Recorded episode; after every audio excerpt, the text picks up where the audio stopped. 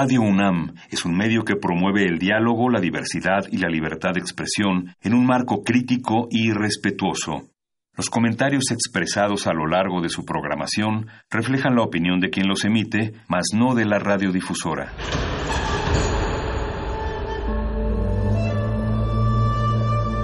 Un templo para la apreciación del ser mediante el sonido. mediante el sonido. Para nosotros. El sol sale durante la noche. Nuestros gritos llevan la mesura del silencio. Y el descontento está lleno de baile y risas. A todo, incluso a nosotros, nos resistimos. La universidad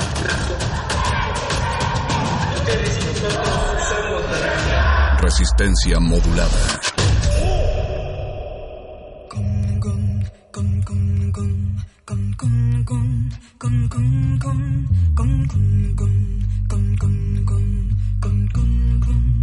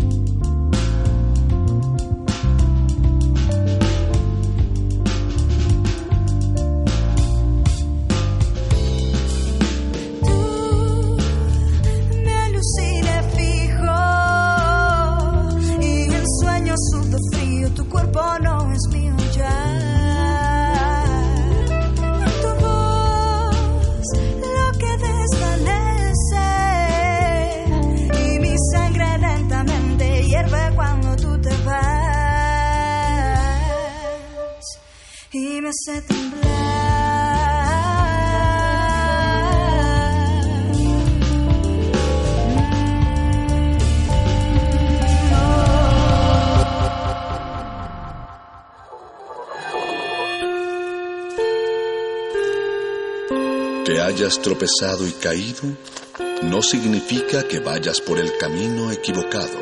Becario cinta blanca. Significa que todavía no te la sabes. Todavía. Todavía. Bécame mucho.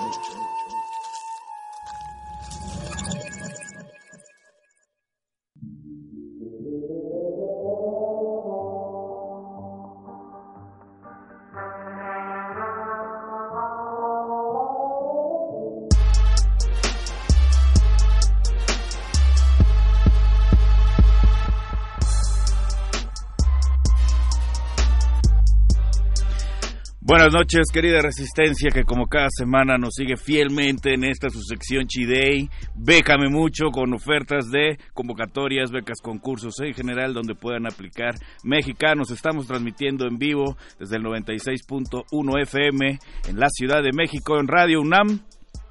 Quiero mandar un saludo también aquí en cabina a don Agustín Mulia, al Voice, al buen Luis Flores, el magazo que ya se apareció con una nube mágica Doctor Arqueles y Betoques.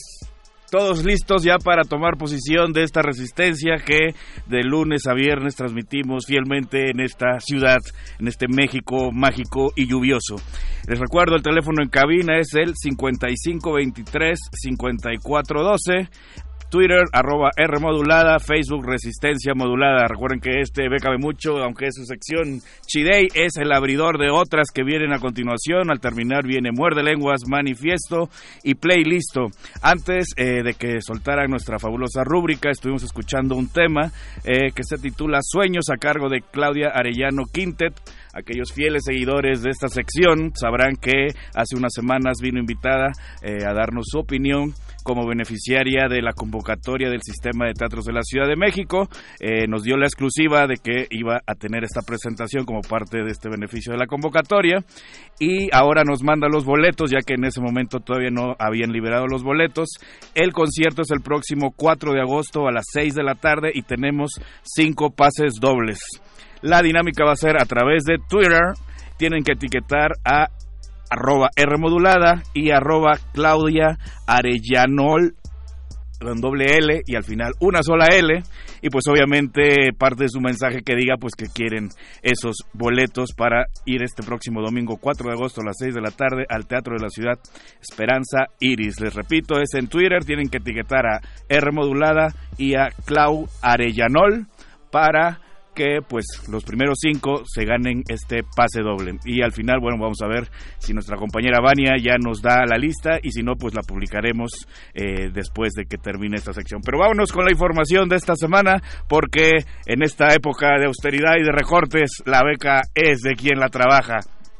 Entonces, la primera opción que les traigo el día de hoy es la de eh, los premios Rolex que cierran el 15 de abril del 2020. Tiene tiempo suficiente, querido Radio Escucha, para armar su papelería, sacar sus cotizaciones, esas bonitas cosas que siempre nos, nos, nos, nos agarran las carreras. Y bueno, este premio eh, se ofrece para cinco, habrá cinco ganadores eh, de cualquier nacionalidad. Lo único que están pidiendo es que los participantes sean mayores de 18 años y el proyecto debe ser innovador y estar ayudando a ampliar el conocimiento de nuestro mundo y mejorar la calidad de vida en el planeta. Hay eh, cinco áreas en específico donde pueden participar, que son ciencia y salud, tecnología aplicada, exploración, patrimonio cultural y medio ambiente. Pueden entrar en las bases que ahorita les repetimos, donde las pueden checar para ver a detalle de qué se trata cada caso. Los galardonados recibirán cada uno la cantidad de 200 mil francos suizos, que a la cotización del día de hoy estamos hablando de poco más de 3 millones 854 mil pesos para desarrollar su proyecto. Sí, aquí en cabina todo el mundo abrió los ojos, todo el mundo quiere participar, así que hay tiempo suficiente, chequelo con calma, querido Radio Escucha, puede checarlo y es un muy buen chelín.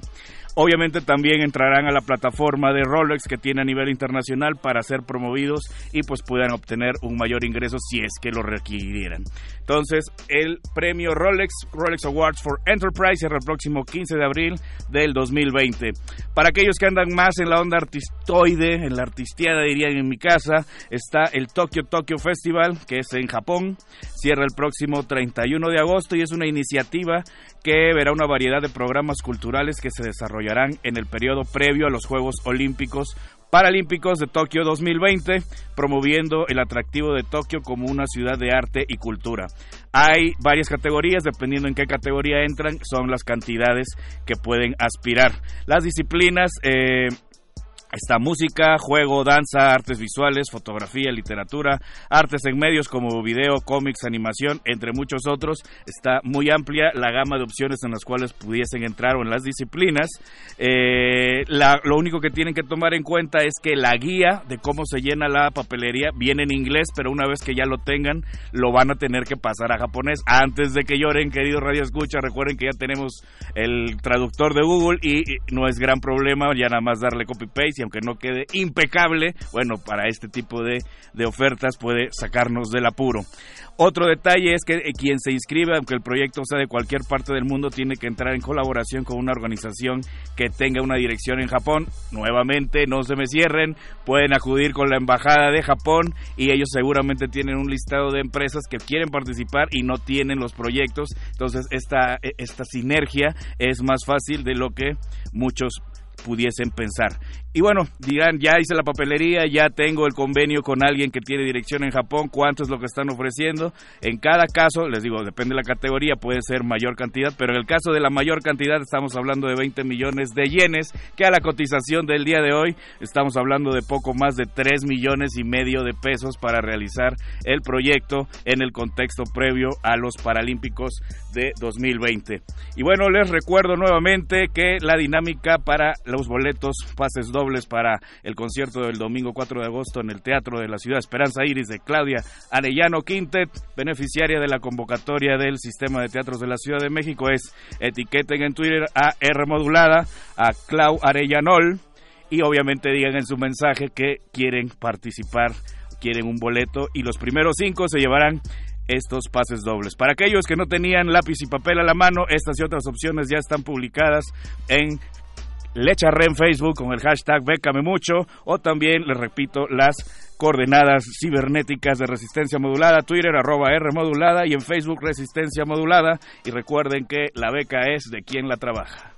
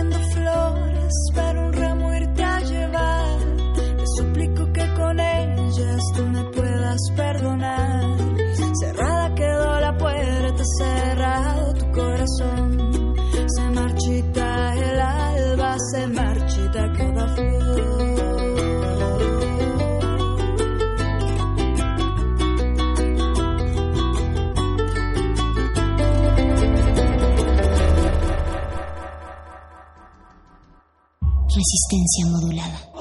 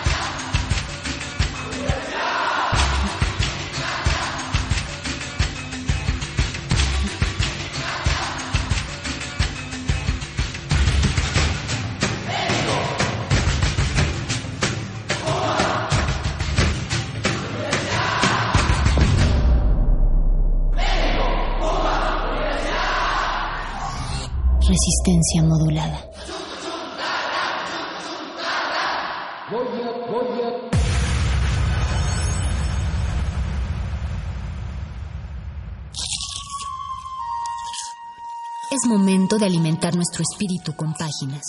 Las letras son la botana del alma.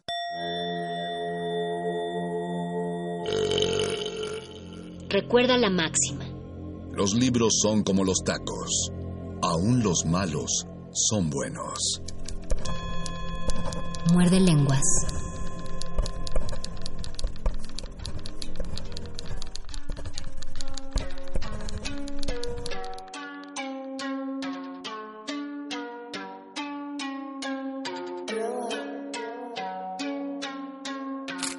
Muerde lenguas. Muerde lenguas. Muerde lenguas.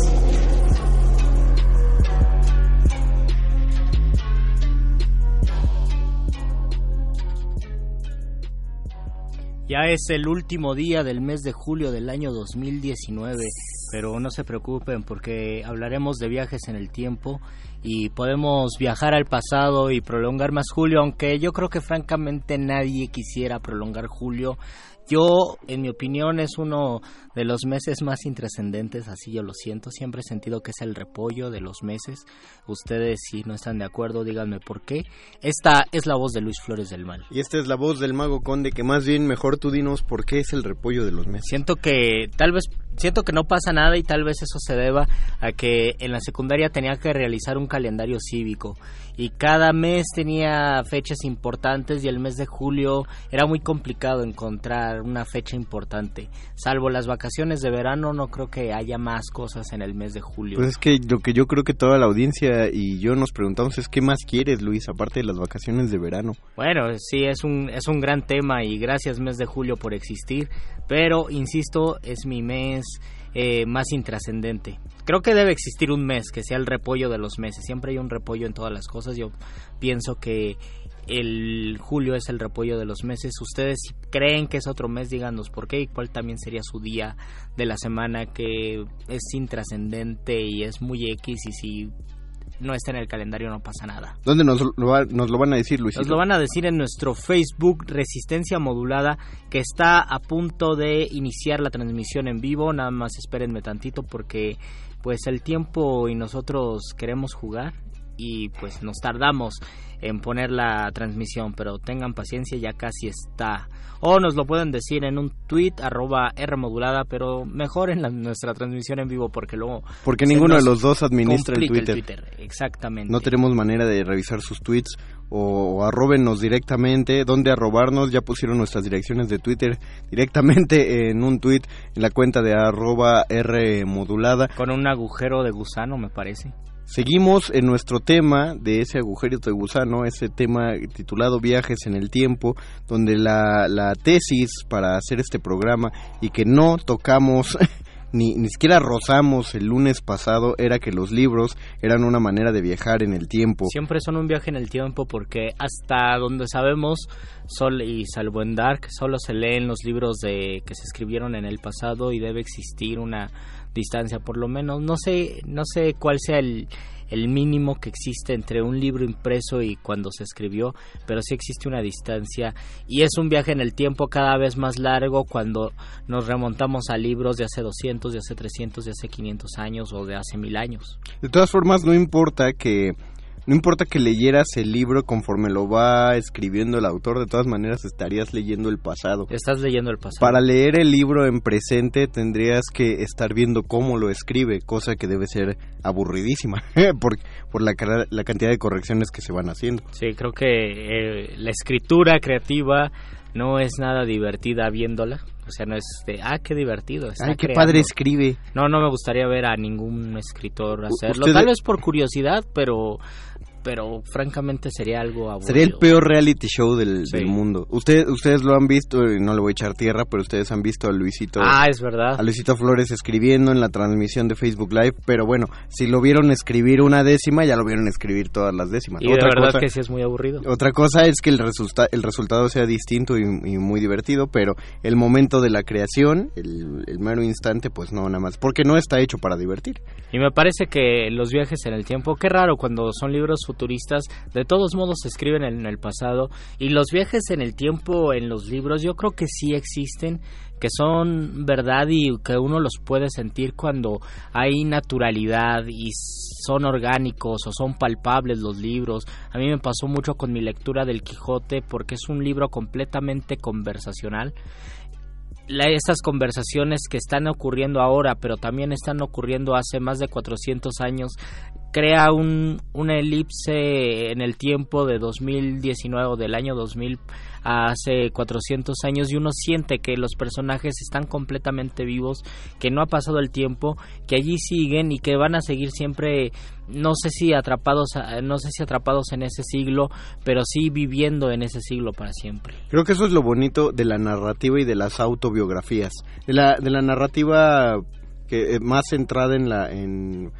pues no sé si decir costumbrista, digo el término se acuñó mucho tiempo después, pero que sí de alguna manera retrate retrate la forma de vivir. No, yo disfruto muchísimo eh, para situarme en el siglo de oro leer al Buscón eh, de la vida la vida y obra del buscón Don Pablos porque describe las calles eh, la, la manera de hablarse de la gente la forma de convivir eh, no sé hay, hay hay cosas de ese tipo de convivencia Incluso que- también en el azarillo de Tormes. ¿no? en el Lazarillo de Tormes, ándale, efectivamente, porque bueno, trata justamente de, de la, de, de su sociedad, de, de su momento, que de cuál sea el momento en que haya vivido Anónimo, porque parece que vivió todas las épocas del mundo. Pero me eh, eh, eso es, es una transportación. Hay que tomar en cuenta lo que decíamos del principio del programa, que finalmente viajar 10 minutos al pasado sí es un, es un viaje Ya en es el un tiempo. viaje en el tiempo. O sea, eh, no, nos parece poco, no nos parece tan sorprendente el, el hecho de, de, de no que no sean cientos de años, pero nada más imaginemos qué tanto podríamos hacer si pudiéramos ver 10 minutos en el futuro. Nada más, o sea, si supiéramos exactamente los próximos 10 minutos qué es lo que va a pasar, la cantidad de, de accidentes que podríamos evitar, de apuestas que podríamos ganar, eh, qué tan pa- pasaríamos por inteligentes porque Lo- nos lo- abríamos toda la hace, conversación. Hace cuatro, no, hace cinco años habíamos pensado, no sé si te acuerdas, una sección de superpoderes inútiles y habíamos dicho el superpoder de predecir el tiempo tres segundos eh, al futuro. ¿Quién sabe si sea tan inútil tres segundos porque hay un margen, no sé si eran Decía- tres o dos segundos. Decía un segundo. Un, por eso- un segundo tal vez sí es inútil, pero de todos modos debe existir algún margen de acción donde pueda realizar alguna cosa sabiendo qué va a pasar en un segundo. Eh, Existía el superpoder de leer tu propia mente y de, viaja- y de Sí, viajar en el tiempo al presente. Ese. Co- Cosa que podemos hacer. Hay una hay, hay un experimento que se hizo en el en el gran colis- colisionador de hadrones donde se estaba intentando ver porque la lo que la teoría de la ciencia ficción di- dice es que si mueves un objeto más rápido que la velocidad de la luz Viaje en el tiempo. viajará en el tiempo. Eh, ¿En qué dirección del tiempo y qué tan adelante en el tiempo? Eso no no se sabe. sabemos, pero que va a viajar en el tiempo. Entonces, eh, agarraron un fotón, un fotoncito, y lo aventaron a ver si lograban acelerarlo más rápido que su propia velocidad. Fotón, una partícula de luz. A ver si viajaba más rápido que su propia velocidad de la luz. Lanzaron el fotón y llegó exactamente a la misma velocidad en la que hubiera llegado o sea, normalmente, pues lle- llegó, llegó normal. Cosa que a muchos les emocionó. Y a otros los desilusionan. A, a los, ot- a otros nada más fue así de, ah, pues no se puede. O sea, llegó al, al mismo tiempo que llegaría normalmente porque no se puede viajar más rápido que la luz.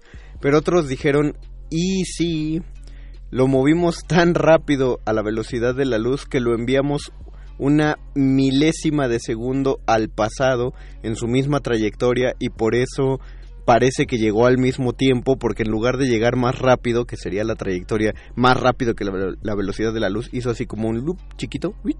una ruedita Ajá. arriba de sí mismo y, y eso fue el pequeño retraso que le hizo llegar al mismo tiempo. O sea, algunos piensan que ese fotoncito pudo haber viajado un poquitito al pasado. Y eso es lo más cercano a un viaje. es lo más cercano, real. es lo más cercano que se ha hecho a un Lo demás son meras teorías de la conspiración. suposiciones. eh, a, a mí me dan mucha, pues, desasosiego, ya no risa, cuando, cuando hablan acerca de, de, de fotos de viajeros en el tiempo o, o- o de viajero en el tiempo real, porque, Acaba de salir una en el de Parchís. a ver cuál. Eh, creo que en el. Yo no la he visto y no la quiero ver. En- Ah. En, el video de Netflix de- o en el documental de Netflix de Parchís aparece una chica en los 80 grabando a Parchís con lo que pareciera ser una cámara de celular y dicen que es una viajera en el tiempo. Es un... Pero eh, si eres un viajero en el tiempo, ¿por qué te expones así? Ah, voy a sacar mi smartphone y voy a grabar a Parchís. Y luego Parchís, o sea, estás en los 80. Es una- Puedes yo grabar a vi. muchos otros artistas. Sí la vi, no es que esté grabando, es que tiene la posición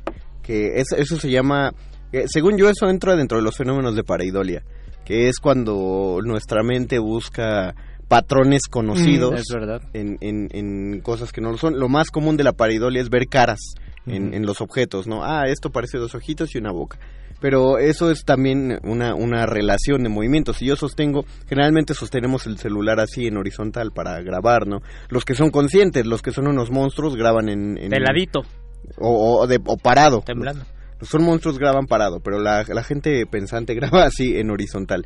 Entonces esta chica está so- eh, sosteniendo así, pero es una cámara, es una de las Polaroid, de la Ah, y que sí había, sí eran como las primeras cámaras compactas eh, y era de rollo. Entonces, según yo, solo está captando un momento adecuado para apretar el obturador y, y captar una foto. O sea, no tiene gran ciencia. Ya me acordé que es lo que yo pensaba. Hay una que dicen, hay una escena de una película de Chaplin Mm. que se ve una señora viejita Hablando con su caminando. celular. Ok, ok, ok.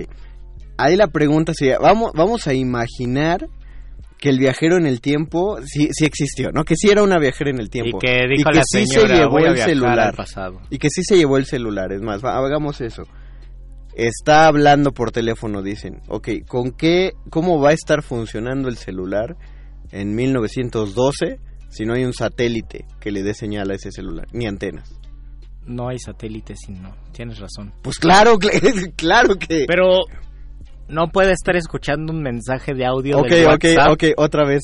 ¿Y con qué está mandando el WhatsApp? No, no, no está, está escuchando un mensaje de audio del WhatsApp que se quedó ahí guardado en el ¿Por qué no lo hace 2019. con A ver, en esa porque ahí, lógica, es- ¿por porque qué ahí no hay están las instrucciones.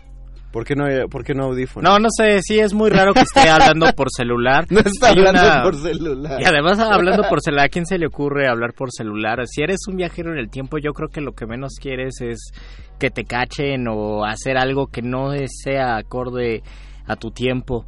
Yo pienso que, pues, si está hablando por celular me hace pensar en otra serie que ah, de repente se me hizo divertida y luego ya no. Eh, de Netflix, es una serie española donde viajan, el Ministerio del Tiempo se llama, siempre viajan Ah, al no- pasado. ¿Se pone mala? Eh, pues más bien a mí me aburre porque es más o menos siempre la misma dinámica. Pero hay capítulos maravillosos. El capítulo donde sale Lope de Vega es muy muy bueno y donde sale el Lazarillo de Tormes también es muy bueno porque eh, intentan sacar cosas españolas. Incluso el el artista que pinta todo es Velázquez y es un fan de Picasso y tiene la posibilidad de conocer a Picasso. En otro sale Federico García Lorca y combinan cosas interesantes.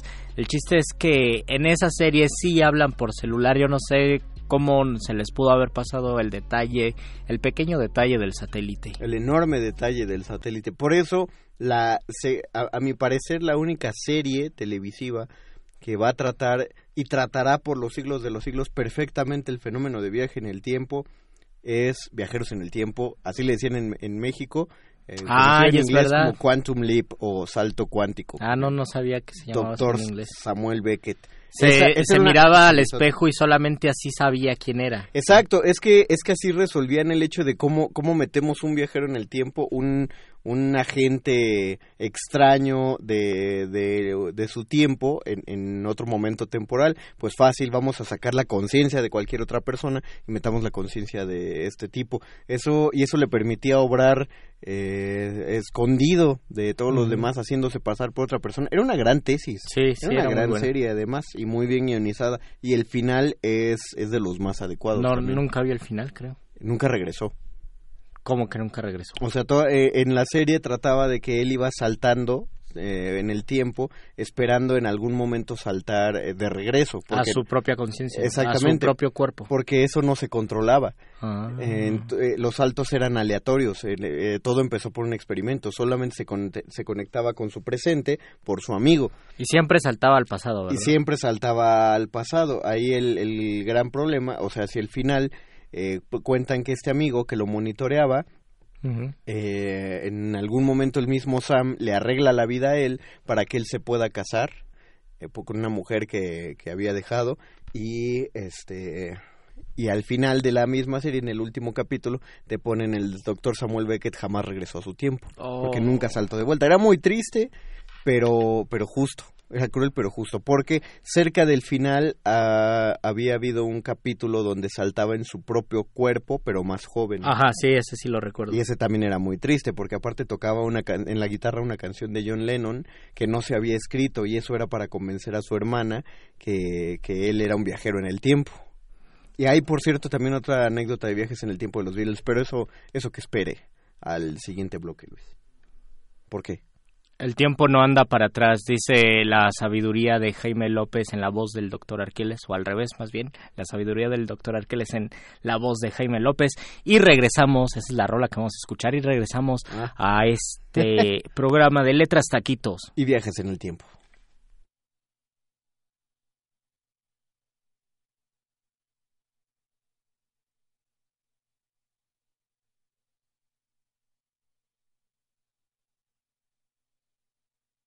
Regresamos al aire. Regresamos al aire porque ya, ya sonó la canción. Sonó la canción. Ustedes no lo saben, y pero ya justo sonó la ahora canción. está sonando, pero en el año 2018. No, está sonando en el 2019, pero vean sus relojes todos. ¿No notaron que, a- que ya pasaron 3 minutos 47 segundos? Si ustedes ven sus relojes, se darán cuenta que son las 8.34, mientras aquí siguen siendo las 8.33.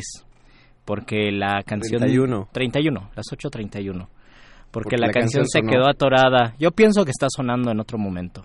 Imagínate, eh, yo, yo creo que así se sienten los programas grabados, que un día escuchemos un programa grabado por nosotros mismos, pero que todavía no hayamos grabado. Ah, eso sí es viaje en el Oh, tiempo. Eso es un viaje en el tiempo. Creo que también en la radio se podría resolver muy bien los viajes en el tiempo. Se podría hacer mucha ficción de los viajes en el tiempo porque se aprovecha el sonido. Entonces dices, ay, estoy en el futuro o estoy en el pasado y no pasa absolutamente nada. Y además de los primeros viajes en el tiempo que sentimos eh, de forma palpable, justamente es gracias a la radio, porque se inventó primero que la televisión. Entonces escuchamos eh, la voz de Porfirio Díaz o escuchamos radio de 1930 y decimos, qué viajesote en el tiempo. Dice- Ahora sí ya suena la Dice, rola. dice el doctor Arqueles que se está curvando el espacio-tiempo porque nosotros estamos 3 minutos 47 segundos atrás que el resto de la audiencia. Entonces, para emparejarnos hay que poner Vamos la a canción. empatar la ro- vamos a empatar Ustedes el tiempo. notarán que sus relojes van a dejar de avanzar por los próximos minutos. Eso es solo en lo que suena la rola y reacomodamos la estructura de la realidad. Tranquilos.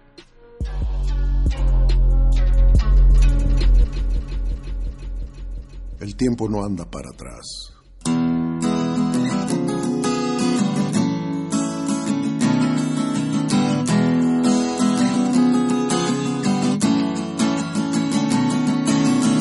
Cierra los ojos, cierra el portón.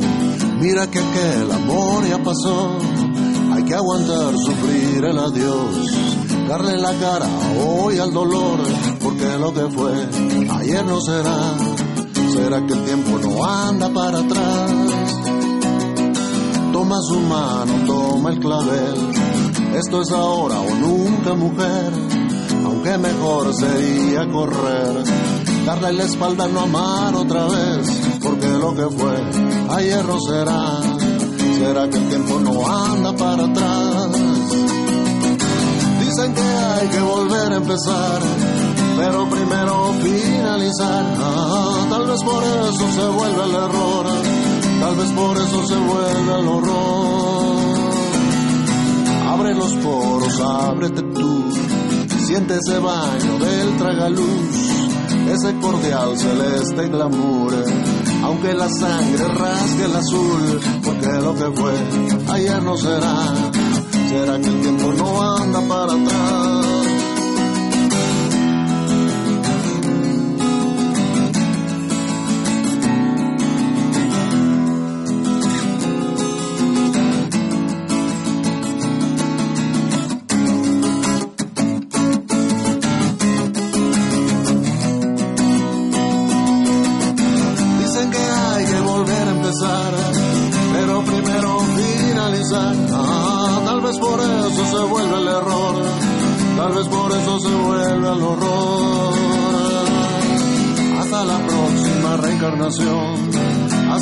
Próxima reencarnación, hasta la próxima reencarnación, hasta la próxima reencarnación, ya verás. Tú qué glamour. uh, ya verás. Mm, qué glamour, uh. hasta la próxima reencarnación. Hasta la próxima reencarnación. Hasta la próxima reencarnación hasta la próxima reencarnación ya verás tú glamour uh, ya verás tú glamour uh. Muerde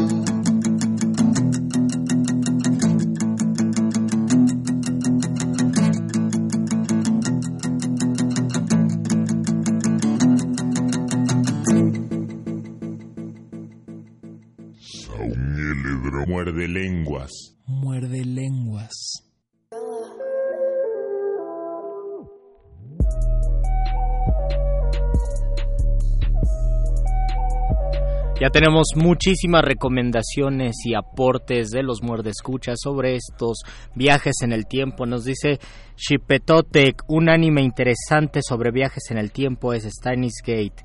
Espero haberlo leído bien. Eduardo Álvarez Cordero dice la serie de Michael Landon que se llamó en español Camino al Cielo, ¿tú la conoces? Era idéntica a Salto Cuántico, pero como muy de derecha había un trasfondo religioso, eran ángeles corrigiendo errores, no la recuerdo.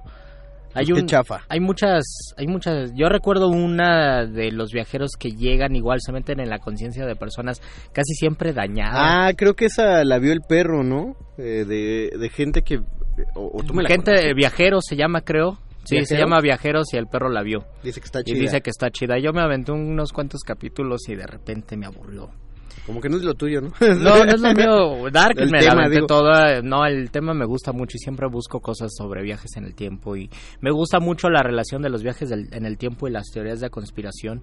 Siempre que eh, me meto a Facebook a investigar teorías, no sé si investigar, a enterarme de chismes de teorías de la conspiración. Mis, mis favoritas son justamente la de lo- los viajes en el tiempo, porque creo que si existieran es de lo que más se podría ocultar, incluso más que los extraterrestres. Eh, ocultar un viaje en el tiempo creo que sería más congruente, ocultarlo al mundo, a la sociedad, que los extraterrestres.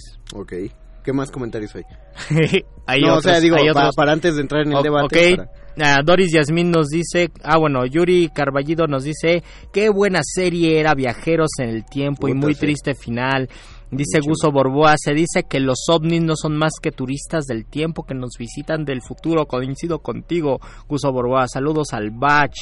Y nos dice también Doris Yasmín, Noches muerde lenguas. Hablando de viajes en el tiempo, a mí me gustaría tener una experiencia como la del protagonista de la película Woody Allen, Medianoche en París, pero con el gremio de artistas surrealistas en México en la época de Leonora Carrington, Remedios Varo, Weiss, qué maravilla. Nunca había siempre que yo había pensado los viajes en el tiempo relacionados con la escritura, eh, siempre pienso, bueno, más con el arte, siempre pienso en escritores y pienso que me gustaría mucho conocer a Rulfo, conocer a Borges, conocer a muchos poetas del siglo XX y bueno, del, de los siglos de oro ni se diga. Tal vez no les pediría nada, no les pediría que escribieran más o que escribieran menos, los dejaría tal como son. Incluso a Rulfo no le pediría que escribiera otra gran novela. Eh, Efraín Vázquez nos dice, eso del salto cuántico es la misma idea que se manejó en Endgame. Ah, justo estamos hablando de Endgame. Y pienso en cuál es el sentido del viaje al futuro o al pasado, alterar el destino de lo que fue o lo que vendrá. ¿Ustedes qué piensan? Otro de los viajes en el tiempo, hablando de alteraciones que más me angustian son los, creo que es una especie de viaje en el tiempo, es cuando alteran el taxímetro porque el tiempo se vuelve más corto y entonces si en 250 metros cabía un peso con 50 centavos, ahora eh, caben como 4 pesos en 250 metros o en un minuto y es algo terrible. Te lo voy a dar por buena porque antes de entrar del, del corte estábamos hablando de que un spoiler es una especie de viaje en el tiempo. Una, una... Un es taxímetro es un viaje en el tiempo. Un, un... O sea, en teoría la vida es un viaje en el tiempo. Pero este, un- un- una persona que fue a ver una película antes que tú y te la dice, sí es como si fuera un viajero del futuro. Que te, porque cuando ves una película estás viendo ocurrir una historia. Eh, lo mismo que si te cuentan un libro. ¿No? Estás viviendo el, momo- el momento en el que está ocurriendo la historia. Por eso se siente. O como- releyendo o viendo una película otra vez. pero por eso se siente como un viaje en el tiempo, eh, rehacer una historia, pues, porque la sigues viviendo en el momento que está pasando.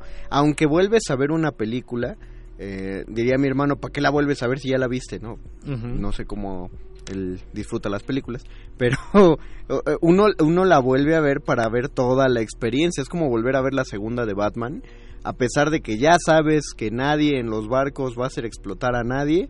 Tú te pones bien tenso en esas escenas porque están muy bien hechas, pero porque estabas viviendo ese momento una y otra y otra vez, sin importar cuántas veces lo, lo estés viendo. Si alguien llega y te spoilea eh, ah, una película, básicamente te está diciendo el futuro que vas a que vas a vivir, cosa que creo que lo haría poco interesante. ¿A ti te gustaría enterarte de qué va a pasar en tu vida en las próximas dos horas? No, no me gustaría ni en las ni en la próxima hora ni en los próximos 10 Aunque años. aunque no fuera a pasar nada, o sea que alguien llegara y te dijera, ah, vengo de dos horas en el futuro, no te apures, no te pasa nada. Pues voy a decir qué aburrido tal vez, o sea, Te que vas no a aburrir- pase- te que vas no a aburrir al doble. malo, no- ajá, yo creo que me voy a aburrir al doble. Creo que también por eso mucha gente le da miedo y le angustia la idea de viajar al futuro porque sabe que se va a enterar de cosas que tal vez no es necesario enterarse. Ahora, que si llegara una persona y te dijera, eh, una persona de tres horas en el futuro y te dijera, en, en las próximas tres horas no te va a pasar nada, pero nada, pero nada, te pueden ocurrir eh, dos cosas.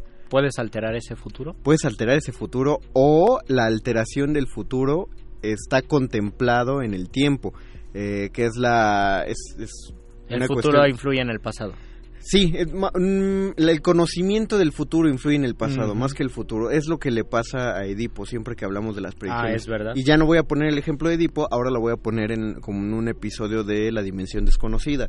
Hay un tipo que está condenado a muerte en una cárcel y eh, alguien le dice el futuro y le dice que está él está condenado a morir a los pies de un león. Entonces este fulanito, pues aunque esté en la cárcel condenado a muerte, sabe que no lo van a matar ahí y lo llevan a la silla eléctrica y lo llevan a, a colgar y todos los aparatos fallan, todos sus medios de ejecución fallan y al final dicen, bueno, pues ya suéltenlo, ¿no? Ya no se murió.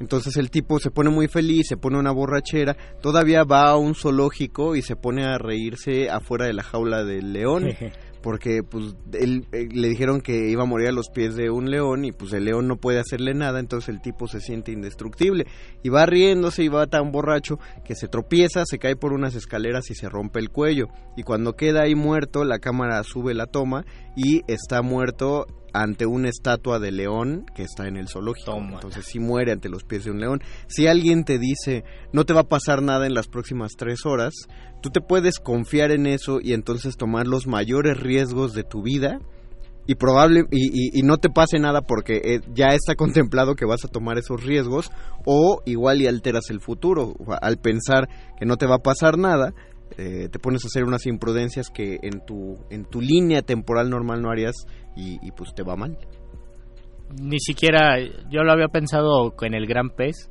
que sí toma riesgos o que sí se que sí se aventura a hacer grandes cosas justo porque conoce el momento de su muerte. Ha de ser terrible conocer el momento de su muerte. Incluso ha de ser terrible encontrarte a ti mismo eh, en otro momento. Y eso creo que alguna vez lo contaste que le pasó a Goethe, que se vio a sí mismo, Sí. tanto en el futuro como No, en el pasado. Pre- tu- tuvo una experiencia que los alemanes llaman, llaman del doppelganger, que es una especie de visión futura, o sea, vio a su duplicante eh, cabalgando Y si es en un yo más viejo, es un viaje en el tiempo. Exactamente, eh, pero volvió a coincidir, tienes razón, la anécdota era que él iba en el bosque y se vio a sí mismo más viejo y mejor vestido. Eh, y eso le hablaba de que pues le iba a ir bien y como 15 años después volvió a cabalgar el mismo bosque y se vio a sí mismo más joven y con ropas más gastadas. O sea, estaba como coincidiendo la visión que había tenido él en su pasado con la visión que estaba teniendo en este momento de volverse a ver a sí mismo atrás. Era una de las cosas que a él, a él le fascinaba contar. Pero bueno, es, es- Qué loco viajezote, la verdad. era, era Goethe, ¿no? Le gustaba hacer esa clase de... No, no sabremos si fue real o es la clase de anécdotas que uno se inventa para que... eh, para, para regenerarse fama. Hay uno de los viajes en el tiempo que a mí me han intrigado mucho en, en la literatura, es el de Borges en su cuento que se llama El Otro. Borges también tenía mucha, eh, mucho interés con el desdoblamiento y con el sentido de la otredad y sobre todo también con el sentido de las posibilidades donde uno puede ser todas las personas y si uno es inmortal entonces uno tiene eh, la posibilidad de ser todos los seres humanos que existen y que existieron y que existirán en el mundo.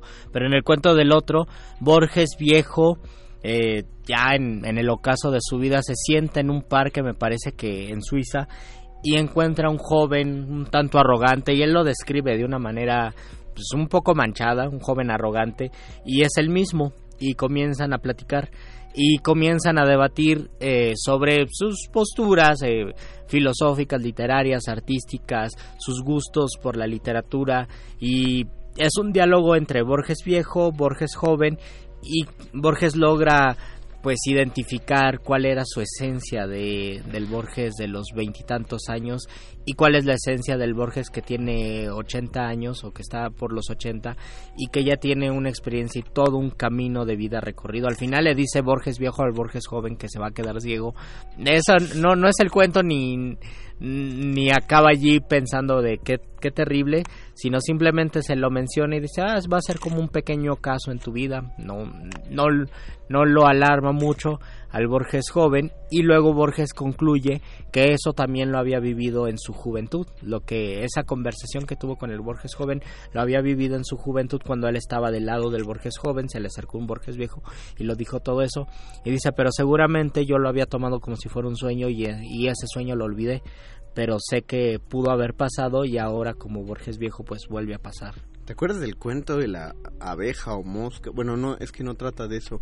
No recuerdo el nombre, va así. Igual es de Borges. Eh, un hombre eh, en, una, en una prisión está condenado a muerte y él lo sabe, lo, lo condenaron al patíbulo de fusilamiento, al paredón. Y, pero él en su celda está escribiendo una novela. Y entonces cuando ya le avisan, pues mañana te ejecutamos, ¿no? Mañana al amanecer te ejecutamos y él ruega, así pide a Dios o a, quien sea, no recuerdo, sé que habla a una entidad superior, pero no sé si dicen tal cual Dios, universo o al arquitecto, como decía Borges, quién sabe, que le dé al menos tiempo de vida para terminar su novela. Sí. ¿Te acuerdas el nombre? Sí, sí recuerdo, se llama El Milagro Secreto. Ah, El Milagro Secreto. Y le pide un año, le pide un año exactamente para terminar su novela. Y entonces, para ustedes, queridos escuchas, que busquen el, el cuento, o sea, saberse el, el cuento no le va a quitar nada. En el momento que van a que le disparan, eh, ve una, una abejita que va volando por ahí y en eso la abeja se detiene y ve las balas detenerse frente a él y todo el tiempo se detiene excepto él, o más bien su pensamiento, porque al estar amarrado en el patíbulo no se puede mover. Eh, Lo único que no se detiene es su conciencia por su pensamiento, porque también su cuerpo está detenido, está suspendido todo, todo el tiempo, salvo él. Salvo, salvo su, pues, su mente. Entonces, en su cabeza empieza a escribir la novela que, no Primero le da un montonal de horrores saber que ah, no se puede mover porque él pensaba que le iban a perdonar un año y que iba a escribir su novela y luego ya lo podían ejecutar.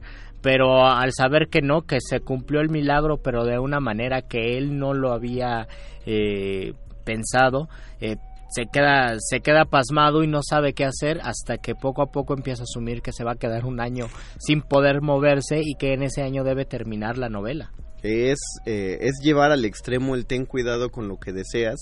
y me encanta porque finalmente es el objetivo último de producir algo, ¿no? De, producir el una arte novela. por el arte. Exactamente, o sea, eh, básicamente el universo dijo, ah, va, ¿quieres acabar la novela? Pues acábala.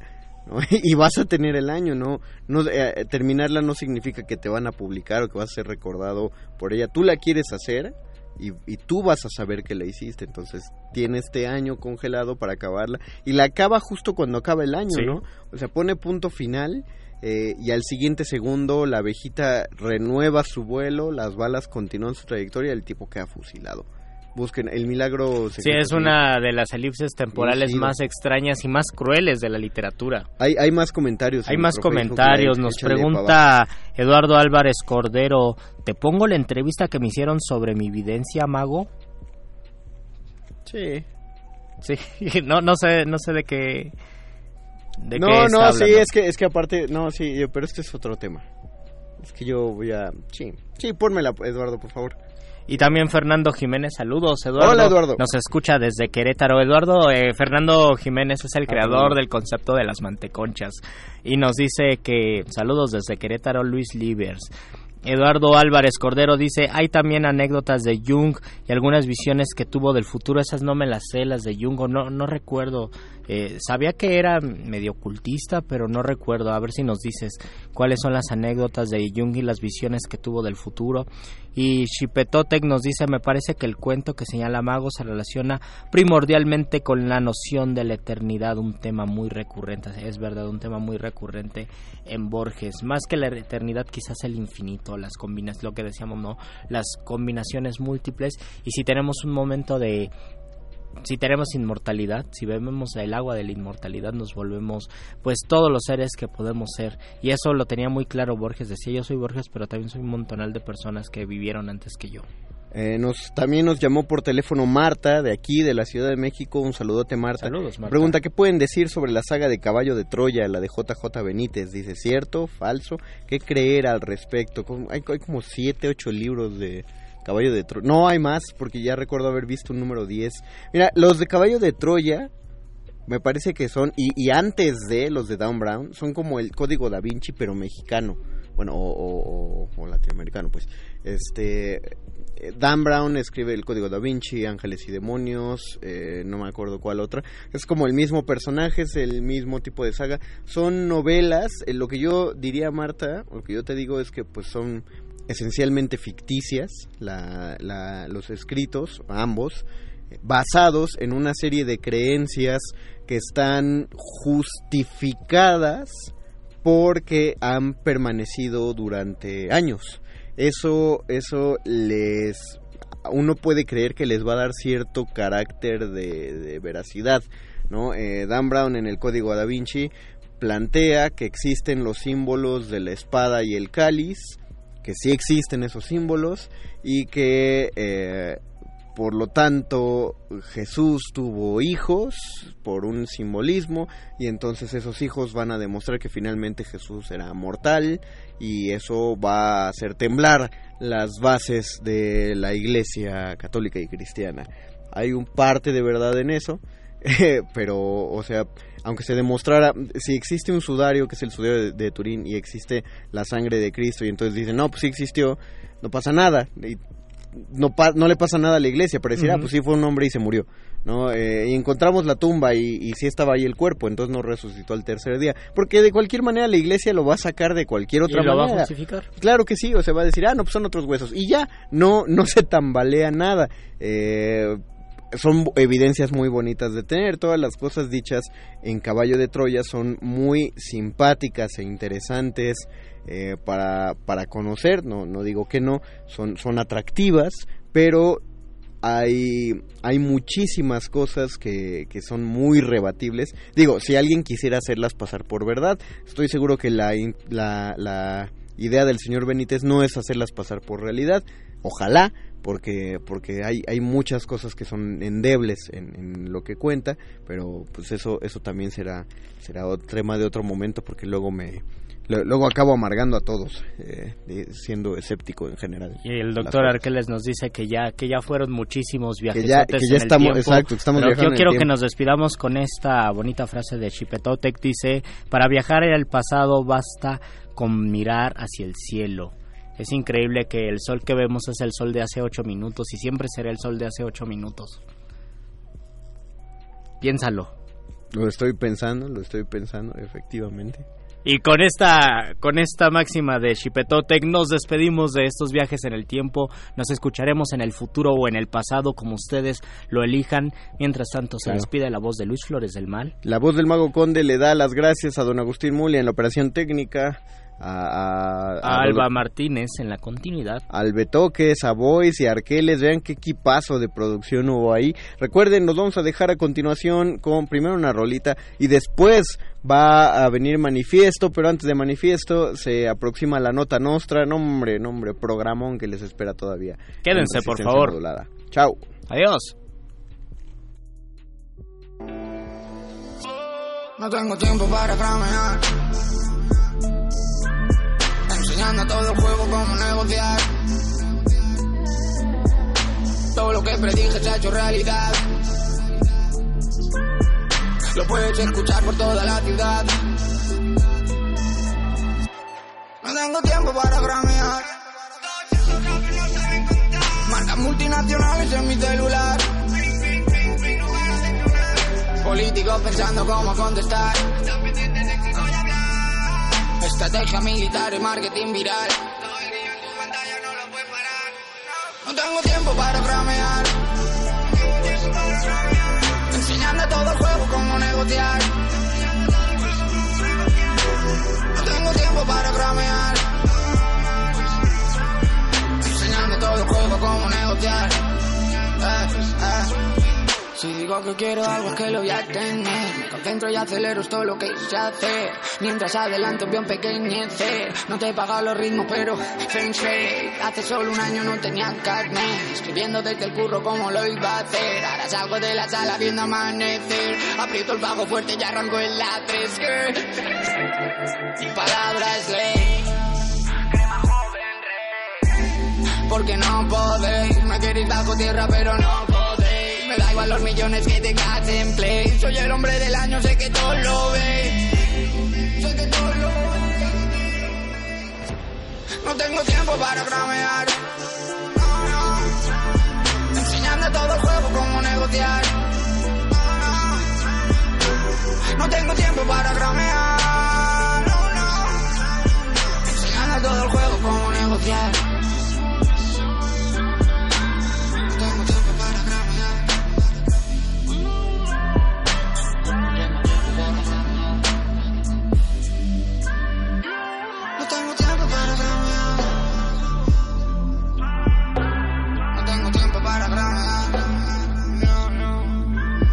Porque yo quiero mi pasta, toda mi pasta. Este talento me desgasta, me desgasta. Última enseñanza del día. El dinero no compra la felicidad. Pero compra libros y tacos.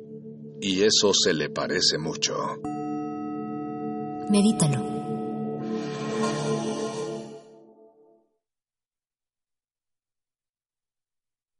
Resistencia modulada.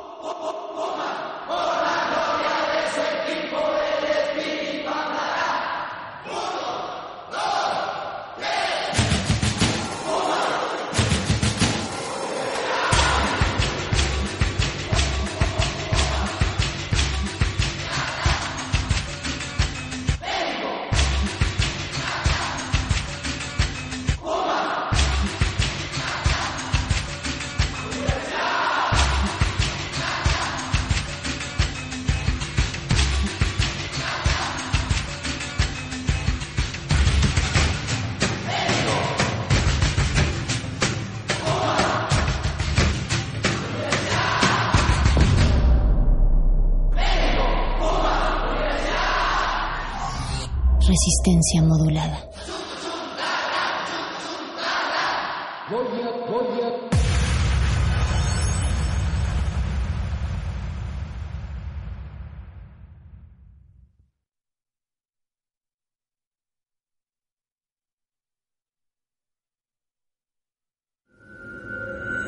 Escuchas 96.1 de FM. XEUN. Radio UNAM. Transmitiendo desde Adolfo Prieto 133, Colonia del Valle, en la Ciudad de México.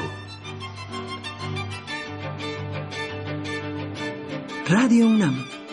Experiencia sonora.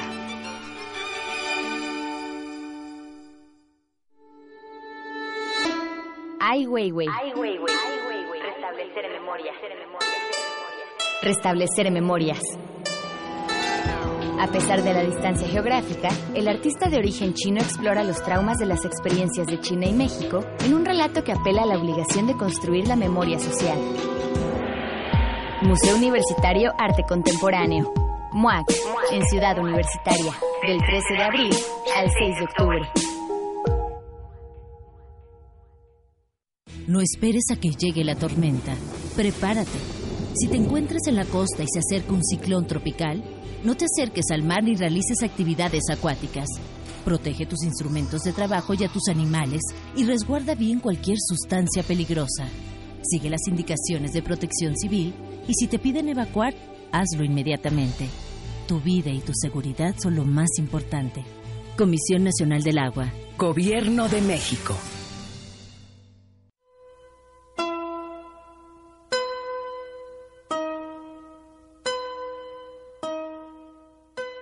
¿Se pueden inventar verbos? Quiero decirte uno. Yo te cielo. Frida Kahlo.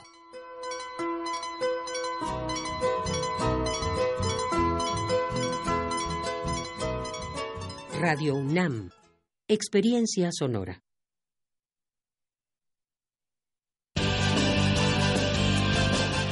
Interrumpimos lo que sea que esté escuchando para darle nuestro supuesto corte informativo. La nota nostra. No lo dijimos primero, pero lo decimos mejor.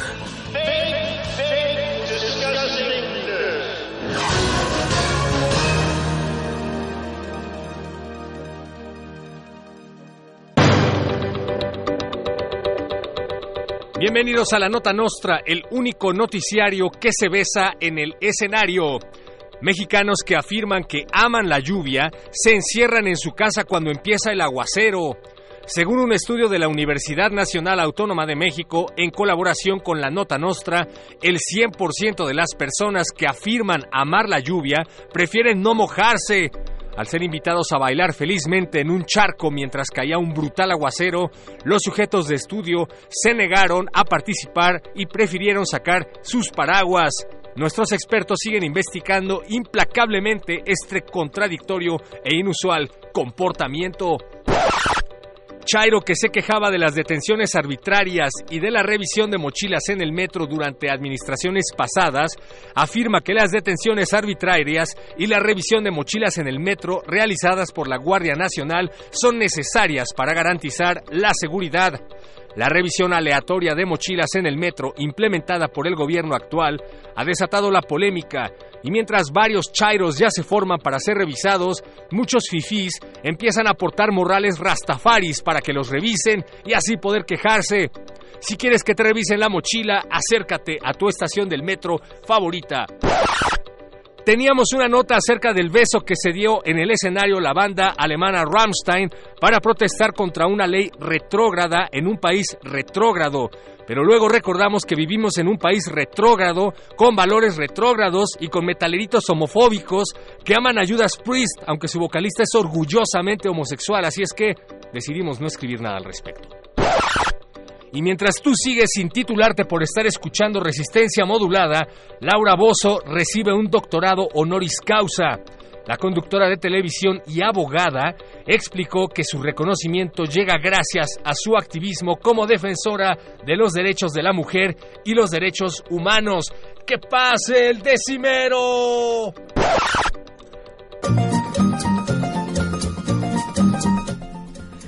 Este mundo enfermo y triste tiene mucha variedad. Existe amor y crueldad, el meme y el mame existe, pero hasta Dios se resiste en mirar lo que ha inventado, pues se siente avergonzado de crear algo baboso que se llama Laura Bozo y ya tiene un doctorado.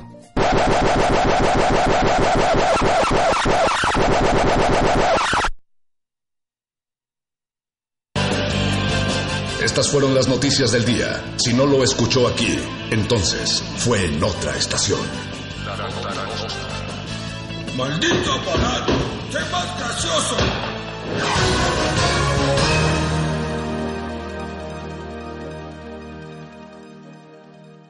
Escucha, escuchas. Resistencia.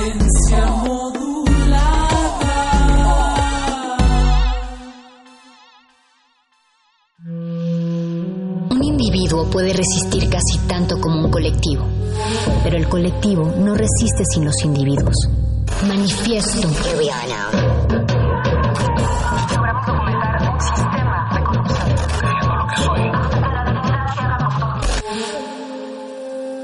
No hay sonidos distintos, solo separados. Tu cuerpo es una revolución. Manifiéstate.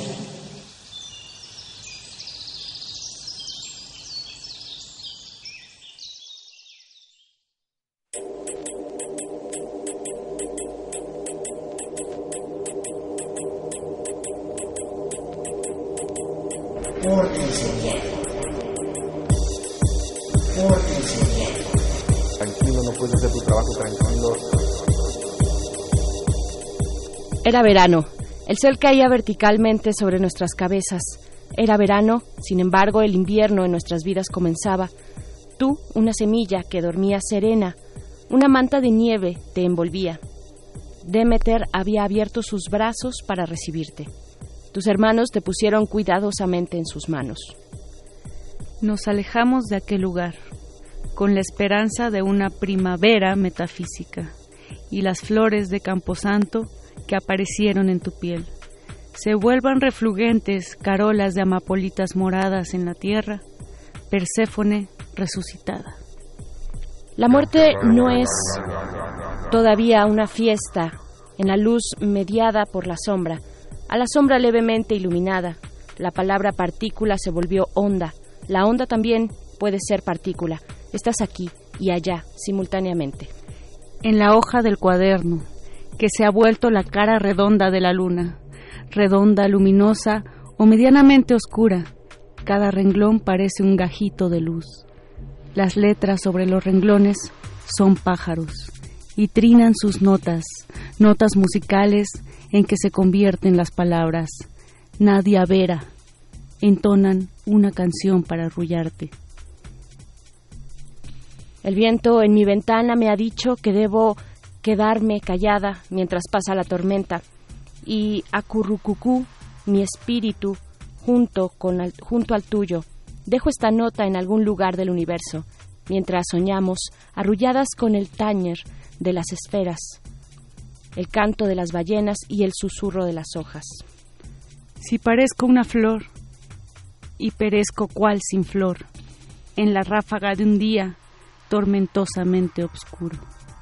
Si parezco mariposa y perezco cual cital, en la ráfaga del viento tormentosamente helado.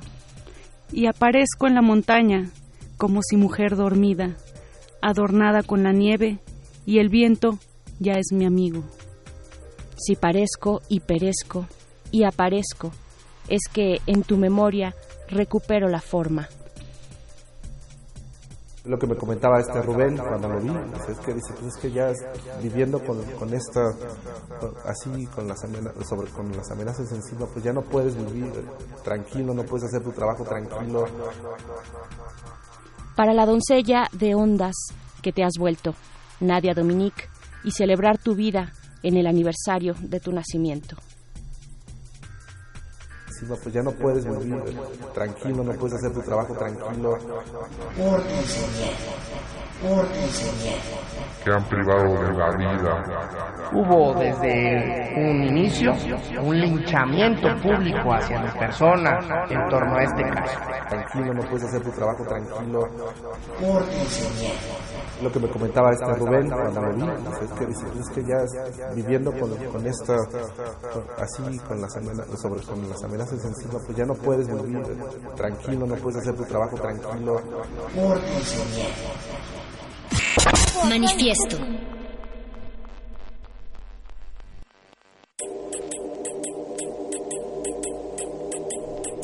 Muy buenas noches.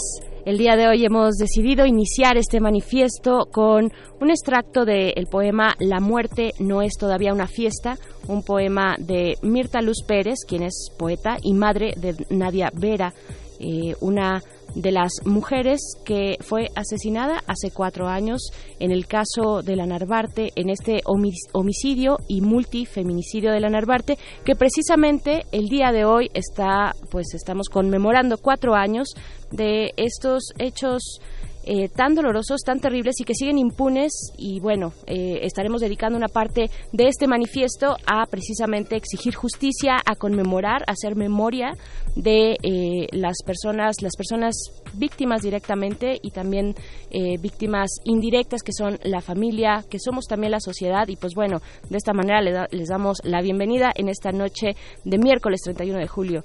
Hola, ¿cómo estás, Moni? Hola, Berenice Camacho, muy bien, contenta de estar en un manifiesto más el día de hoy, que por cierto se acaba el mes y se nos escurren las palabras en esta noche tan eh, pues lluviosa, acaba de caer una breve pero sustanciosa tormenta en el centro de la Ciudad de México. Y como bien dices eh, estamos recordando cuatro años del asesinato de la Narvarte que sucedió un 31 de julio del 2015 y escuchamos fragmentos también de este personaje que tiene tintes cómicos, pero en realidad es, sumamente macabro lo que sucedió en su eh, pues en su gobierno mientras estuvo al frente de el estado de Veracruz como gobernador y es este señor Javier Duarte que tiene todavía muchas cosas que explicar a la sociedad y a tantas víctimas también. Pero antes de comenzar de lleno con este tema, eh, queremos saludar del otro lado del cristal a Oscar Sánchez, el Voice, quien hace de esta radio una cuestión más experimental y agradable para los oídos que nos escuchan. Y también a Mago Conde que ya se está despidiendo de esta cabina radiofónica y en los controles don Agustín Mulia. Más allá de este cristal está en el otro cristal Alba Martínez en continuidad que resiste como todas las noches. Que resiste como siempre y aquí estamos para eh, no inaugurar la noche, eso lo hizo el Muerde Lenguas, pero sí para acompañar esta noche lluviosa y, pues eh, lo que comentaban en la en la nota nuestra, a poco a poco sí es cierto que ustedes se siguen mojando y siguen disfrutando la lluvia, siguen eh, brincando los charcos, aquellos románticos de la lluvia, pues díganos cómo les trata el clima en la Ciudad de México. Cayó, como bien dices Moni, una lluvia intensa, aunque breve, pero muy intensa. De verdad, el cielo se caía, por lo menos en las inmediaciones de Radio UNAM, en la colonia del Valle, donde transmitimos completamente en, vivo, hay que decirlo, 96.1 de FM aquí en Adolfo Prieto 133. Y pues bueno, ahí están nuestras redes sociales para que ustedes, querido público, se manifiesten, para que nos digan qué es, bueno, cómo les trata la lluvia, pero también nos den los comentarios que quieran, nos envíen sus GIFs, nos manden sus memes de Carlos Ahumada y Rosario Robles. Híjole, qué desenlace, qué, desenlace, qué nos deparará en esta historia eh, de intrigas, de corrupción, es una telenovela pero también de amores y, de traiciones. Sí, sí, lo tiene todo, lo tiene, todo. Intriga, tiene eh, estafa maestra. Tiene, tiene de todo, tiene traiciones, traiciones al amor y traiciones a, a, la izquierda. Eh, les estás dando eh, la, la carnita, la nueva serie de Netflix, Berenice. Sí, ahí ya sale por lo menos una Virgen de Guadalupe bien hecha, hecha y derecha este no la rosa de Guadalupe perdón. Se nota que soy fan. Bueno pues así así iniciamos eh, un poquito para distraernos para dentro de este contexto tan complicado eh, de país que tenemos encima, pues, eh, pues soltarnos un poquito, soltarnos a hablar tal vez de la lluvia de pronto, así es que nuestras redes sociales están completamente atentas, arroba R modulada, así nos encuentran en Twitter, Resistencia Modulada en Facebook y nos va a dar mucho gusto leer, leer sus comentarios. Y pues Moni, hoy ya decíamos, eh, nos sumamos a esta conmemoración y exigencia de justicia del caso de la Narvarte, vamos a estar conversando en unos momentos más con María de Becky. Eh, ella es integrante del artículo 19, ahí se desarrolla como coordinadora del proyecto de Derecho a la Verdad. Es una parte muy importante, me parece, de esta organización, el Derecho a la Verdad, eh, pues por tantos y tantos casos que se han sumado, que han quedado impunes, y vaya, el caso Ayotzinapa es emblemático, pero también está este y también hay muchos más. Entonces es importante atender también ese ese ángulo, digamos, de todo lo que está ocurriendo en nuestro país, el acceso a la verdad, ¿qué significa eso? Claro, y la memoria también. Y la memoria, por supuesto. En un contexto de, de entre comillas, transformaciones, ¿no? ¿Qué tanto recordar y hacer memoria tiene también que ver con hacer justicia, ¿no? Y reclamar también esta cuestión a los gobiernos y al pues tantos crímenes que se han cometido no se pueden quedar en la impunidad total.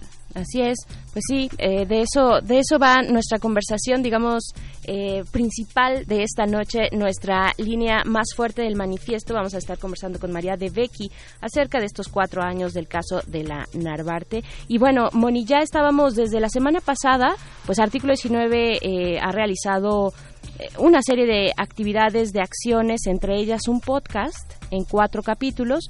La semana pasada aquí en Manifiesto transmitimos el primer capítulo. El día de hoy, que se cumplen cuatro años, vamos a transmitir el segundo y el tercero.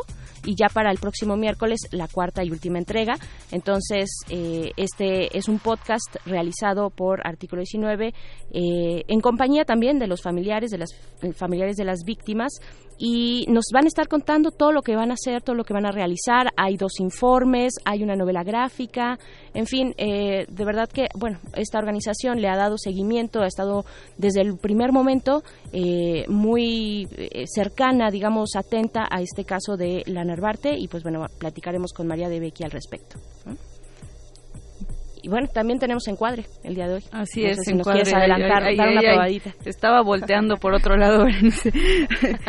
en encuadre vamos a platicar con Mariana Gándara de Cátedra Bergman, también acerca de eh, pues una convocatoria que traen muy muy acorde con el tema de justicia, con el tema de rendición de cuentas y con el tema de cine transgresor cine de denuncia y cine documental. Entonces, atentos porque este manifiesto viene filoso el día de hoy. Bienvenidos al último día de julio. Esto es 2019 en Resistencia Modulada. Vamos con música. Bueno, yo creo Manifiesto. Manifiesto. Dime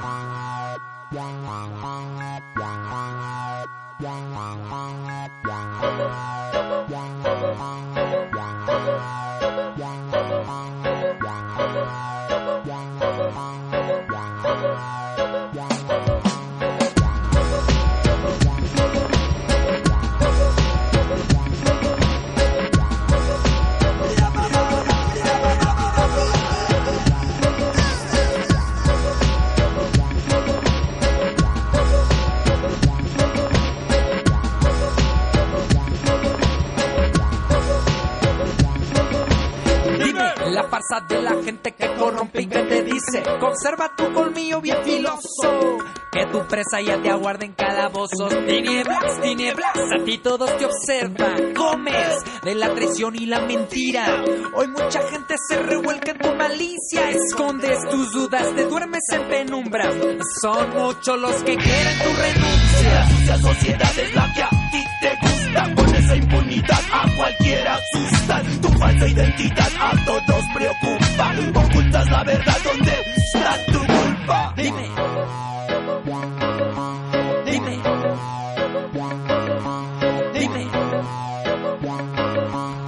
Dime Dime.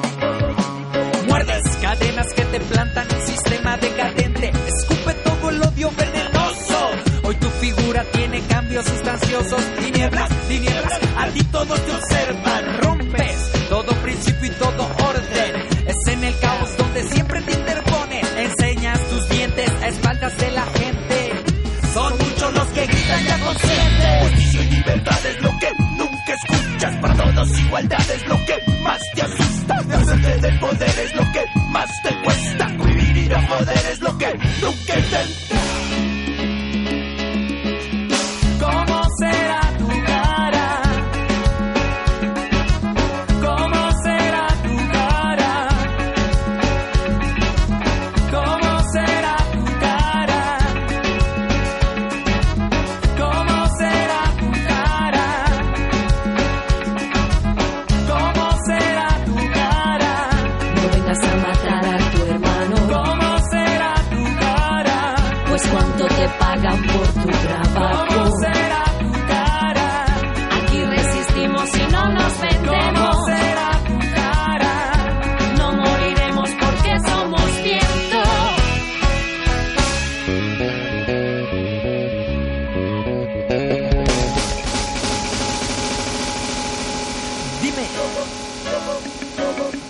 Dime.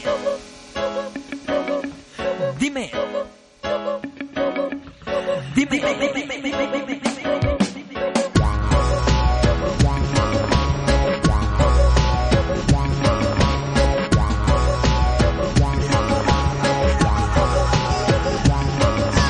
Dime la farsa de la gente que corrompe y que te dice Conserva tu colmillo bien presa ya te aguarda en calabozos Tinieblas, tinieblas, a ti todos te observan Comes de la traición y la mentira. Hoy mucha gente se revuelve de malicia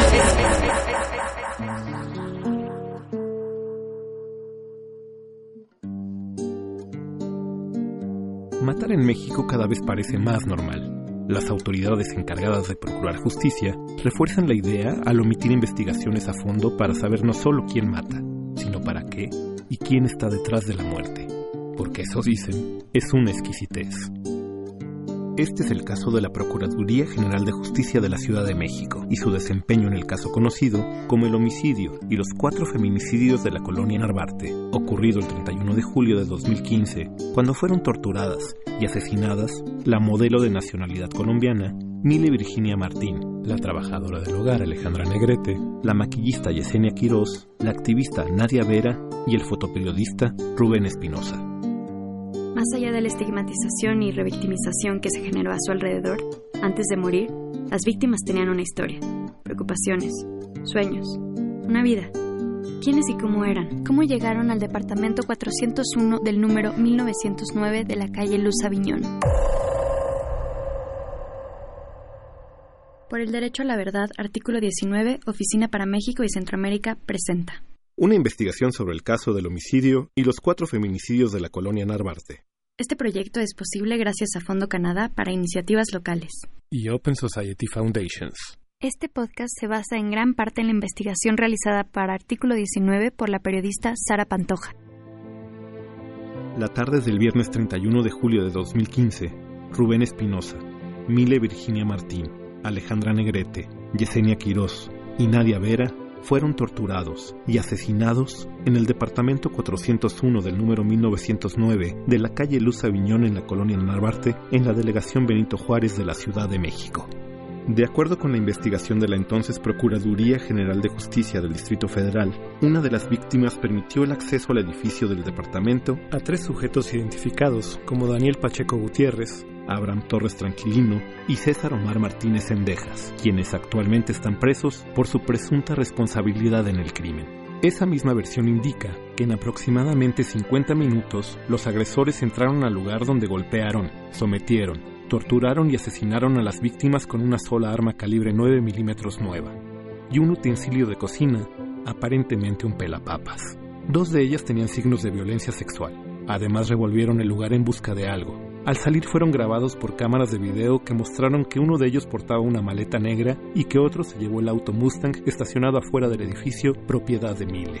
El crimen fue descubierto alrededor de las 7 de la noche por la cuarta habitante del departamento quien llegó al lugar después de salir de su trabajo. Al hallar los cadáveres, de inmediato pidió ayuda a la policía, aunque en los videos captados por cámaras ubicadas en la calle no resulta tan claro que fue como ella lo declaró al Ministerio Público. Vecinos del edificio que rindieron su declaración dijeron a las autoridades que no escucharon ruidos ni disparos, el delito podría haber pasado desapercibido como uno más de los 2.3 homicidios que a diario ocurrían en promedio en la capital mexicana durante el 2015. Sin embargo, antes de confirmar la identidad de las víctimas, las hermanas de Rubén, Patricia y Alma, y algunos de sus amigos comenzaron a hacer público que este estaba desaparecido y que el último lugar donde fue visto con vida era aquel departamento. La Organización Internacional Artículo 19 también lo consignó vía Twitter pues ya tenía antecedentes de la situación de alerta de Rubén en la ciudad.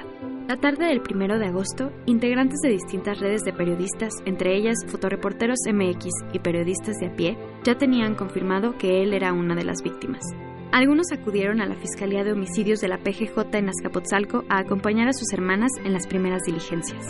Otros se reunieron en un lugar de la colonia Roma para planear las acciones de protesta y es que el asesinato de Rubén significaba la primera agresión mortal en el gremio de la Ciudad de México, con lo que ésta dejó de ser el oasis de seguridad para periodistas amenazados del país. Las protestas arreciaron en Facebook y Twitter.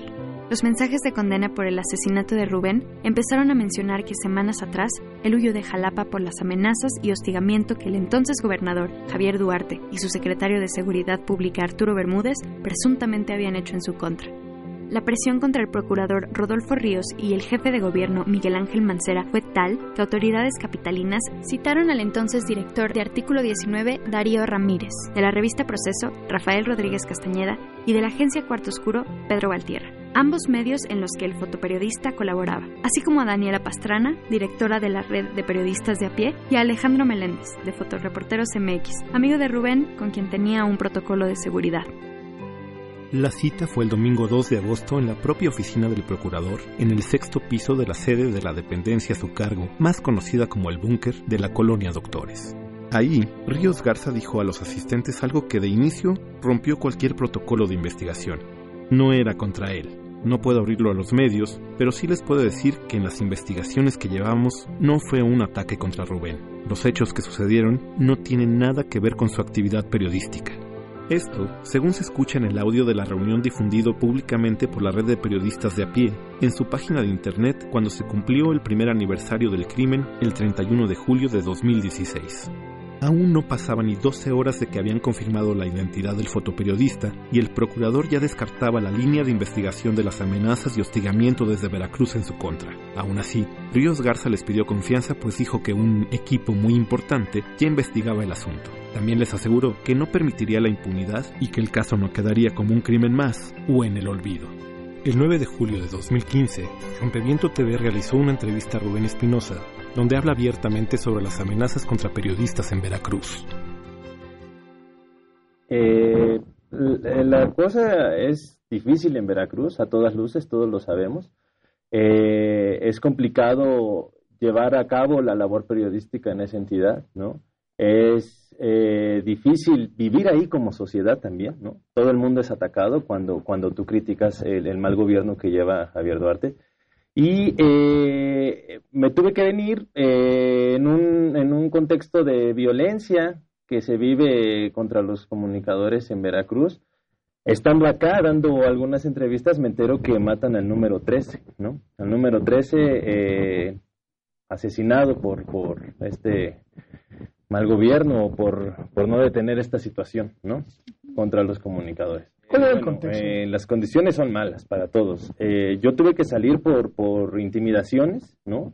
Eh, no una agresión directa como tal, pero por sentido común, ¿no? Acaba de pasar el ataque a los estudiantes, a los cuales golpearon brutalmente con machetes y todo, y este, entonces no, no podemos en esta, en esta situación hacer menos, ¿no? cualquier tipo de, agresión, de intimidación, porque no sabemos qué es lo que va a suceder. Eh, Veracruz se caracteriza eh, por la falta, no, no hay Estado de Derecho, ¿no? Tan es así que, que no hay justicia por ningún compañero asesinado, ¿no? Solamente hay un solo detenido de 13 asesinados, ¿no? Un solo detenido que este, posiblemente no sea. Mientras tanto, el exgobernador Javier Duarte hacía las siguientes declaraciones ante la prensa algunos de los colaboradores, trabajadores de los medios de comunicación tienen vínculos con estos grupos. ¿Qué les quiero pedir, compañeras y compañeros? Y se los digo por ustedes, por sus familias, pero también por mí y por mi familia, porque si algo les pasa a ustedes, al que crucifican es a mí. Pórtense bien todos sabemos quienes andan en malos pasos. Dicen que en Veracruz solo no se sabe lo que todavía no se nos ocurre. Que nos hagamos como que las Virgen nos habla es otra historia. Pero todos sabemos quiénes tienen vínculos y quiénes están metidos con el AMPA. Pórtense bien, por favor vamos a sacudir el árbol y se van a caer muchas manzanas podridas. Por su parte, Nadia Vera responsabilizó al entonces gobernador Javier Duarte de cualquier cosa que pudiera sucederle. Responsabilizamos totalmente a Javier Duarte de Ochoa, gobernador del estado, y a todo su gabinete sobre eh, cualquiera, cualquier cosa que nos pueda suceder a los que estamos involucrados eh, y organizados en todo este tipo de movimientos, tanto estudiantes, académicos, sociedad civil en general sí queremos dejar muy marcado que es totalmente responsabilidad del Estado nuestra seguridad, porque son directamente los que están mandando a reprimirnos. Este podcast continuará.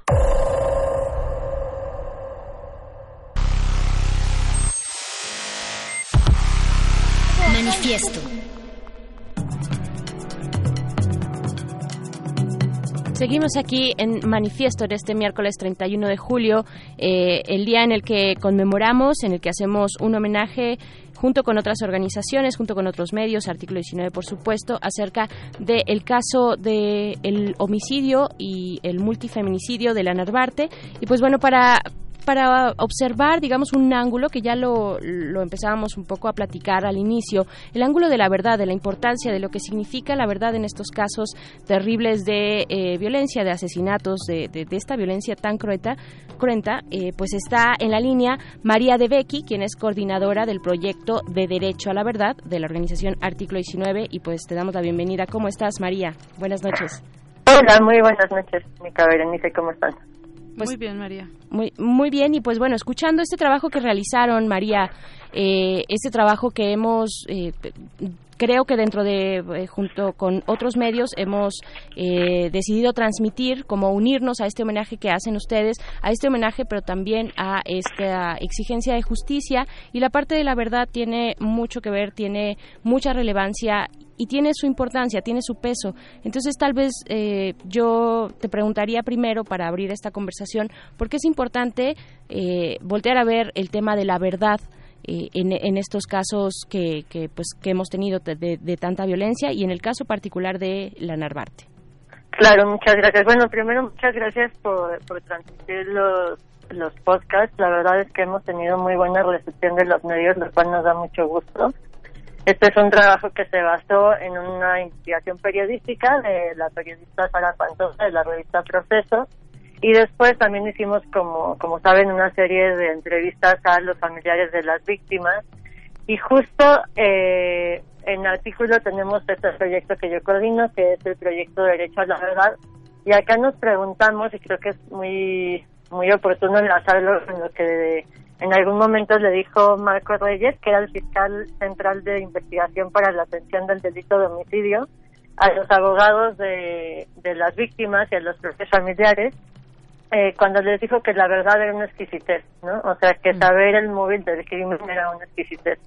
Y es que así funciona la justicia en México, ¿no? O la injusticia. Entonces, eh, lo que nos interesa mucho de este artículo es justamente que se garantice el derecho a la verdad, lo cual quiere decir que se respondan todas las preguntas eh, de cada uno de los crímenes, ¿no? Que es quiénes fueron las víctimas, qué fue lo que pasó, quiénes son los perpetradores y en qué contexto pasan estas cosas y por qué, ¿no?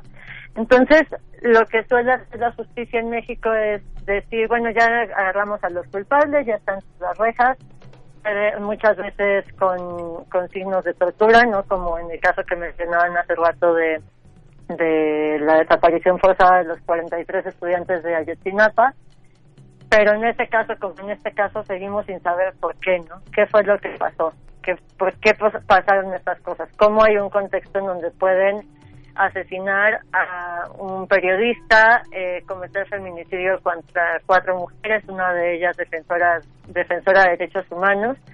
Y eh, el no saber la verdad nos impide tener una justicia plena, pero también nos impide eh, tener derecho, eh, gozar de las garantías de no repetición, lo cual significaría que estos crímenes no vuelvan a pasar. ¿no? Entonces creo que desde, desde el artículo 19 hemos, eh, bueno, está acompañado desde un principio de este caso, sobre todo llevando la defensa legal de, Rubén Espinosa, pero también hemos trabajado mucho en esto de, de poder contestar estas preguntas, ¿no? De poder acercar a la gente las historias de cada una de las víctimas, como ustedes bien saben, eh, nada después de que pasaron estos estos crímenes eh, la Procuraduría lanzó toda una campaña de estigmatización que revictimizó a las, a las víctimas, ¿no? A, Nadia, a Miles, Yesenia, Alejandra y a Rubén. Y eh, también fue una campaña que tocó muy profundamente a sus familias, ¿no? Entonces, a nosotros nos interesa mucho que se pueda conocer quiénes eran estas personas, qué les gustaba, quiénes las extrañan también, ¿no? Y cómo cambió la vida de, de sus seres queridos estos, estos feminicidios y este homicidio. Y también en este ejercicio de la memoria, María, recordar que hay una línea de investigación que apunta directamente al Estado, ¿no? Al gobierno de Javier Duarte y que, como bien dices, hacer esta cuestión de recordar es también no volver a repetir los hechos. En un cambio de, de gobierno que si bien eh, pues se anuncian muchas cosas pues también debe de retomar este tipo de situaciones este tipo de denuncias. Exactamente Mónica sí. Pues lo que hemos empujado desde desde el artículo 19 y con las otras dos organizaciones que también acompañan el caso eh, que son la Clínica de Interés Público contra la Trata de Personas del ITAM y el Grupo de Acción por los Derechos Humanos y la Justicia Social AC, eh, es justamente que es algo que está en la recomendación de 2017 de la Comisión de Derechos Humanos del Distrito Federal, que se tiene que hacer un plan de investigación en donde se pongan todas las líneas eh, de investigación y se garantice que se lleven a cabo todas las diligencias para que todas estas líneas puedan ser eh, realmente investigadas, ¿no? Y como dices, una de las líneas es eh, el ejercicio periodístico de Rubén Espinosa. Otra de las líneas, por supuesto, es la actividad eh, de Defensoría de Derechos Humanos de Nadia Vera, ¿no?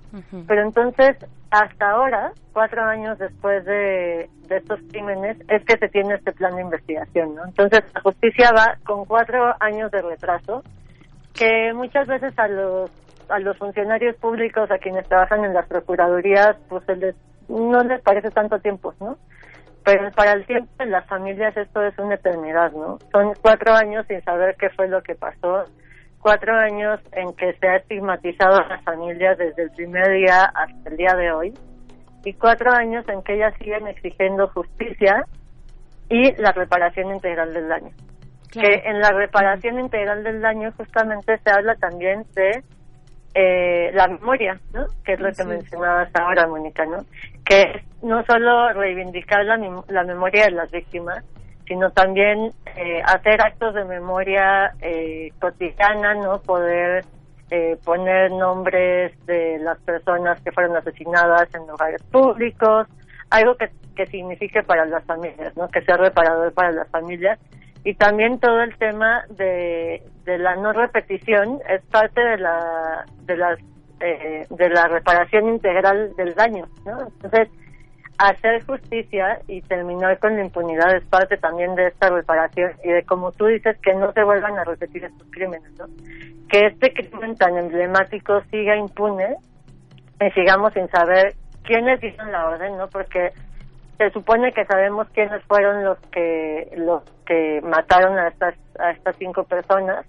Eh, todavía hay indicios de que había una cuarta persona en el departamento que no, no se ha investigado quién era. Eh, no sabemos quién dio esa orden, ¿no? ¿Por qué fue que esto sucedió? Y mientras estas estas líneas no se investiguen, entonces no se puede prevenir que estos que estos crímenes vuelvan a suceder. Así es. Claro. María, nada más para acotar eso que nos estás comentando, que es muy importante que todos sepamos, bueno, en qué va después de cuatro años, en qué va este caso.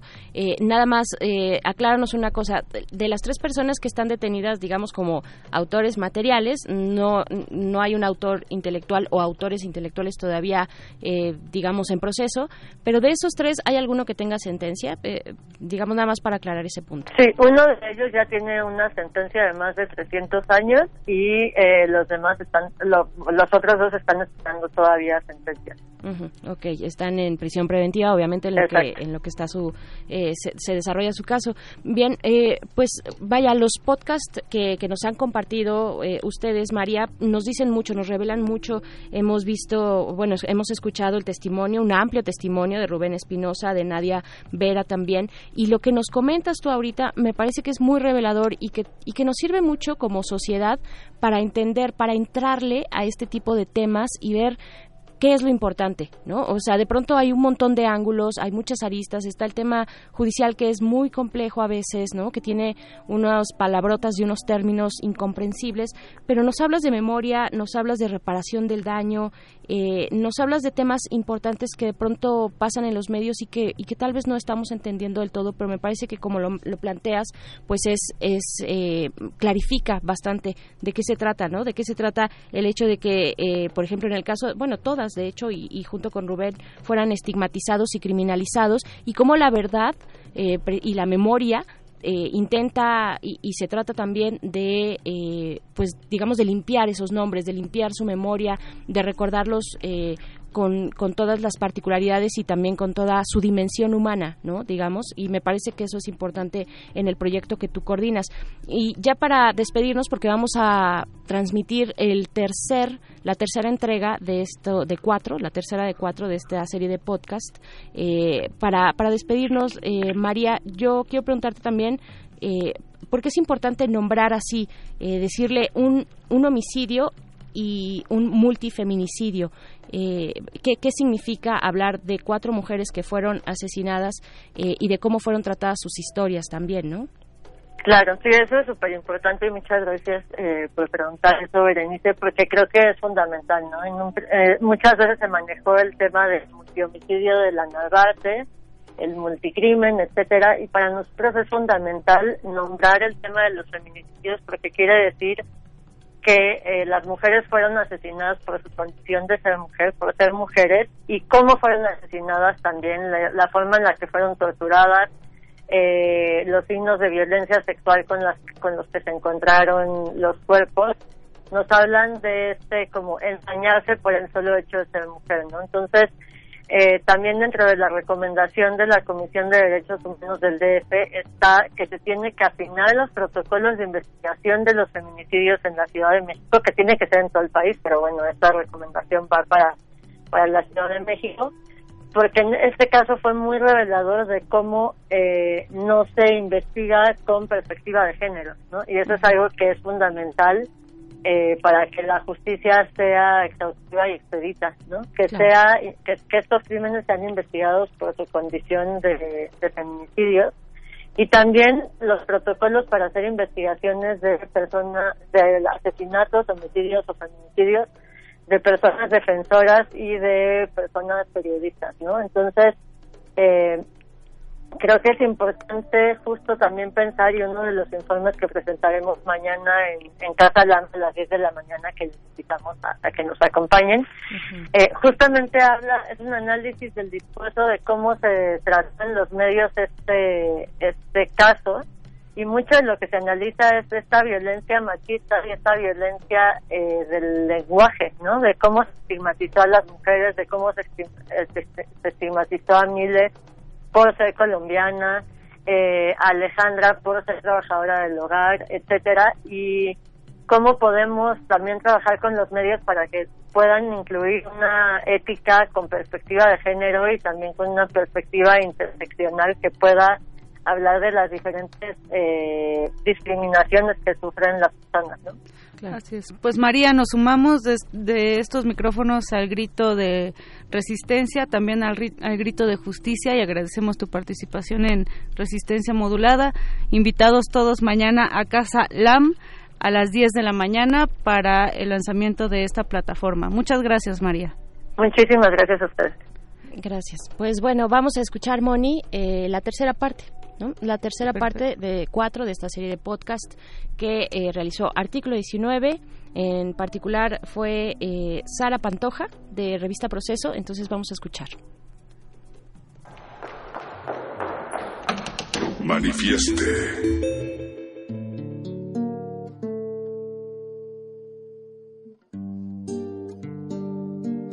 Matar en México cada vez parece más normal las autoridades encargadas de procurar justicia refuerzan la idea al omitir investigaciones a fondo para saber no solo quién mata, sino para qué y quién está detrás de la muerte, porque eso dicen es una exquisitez.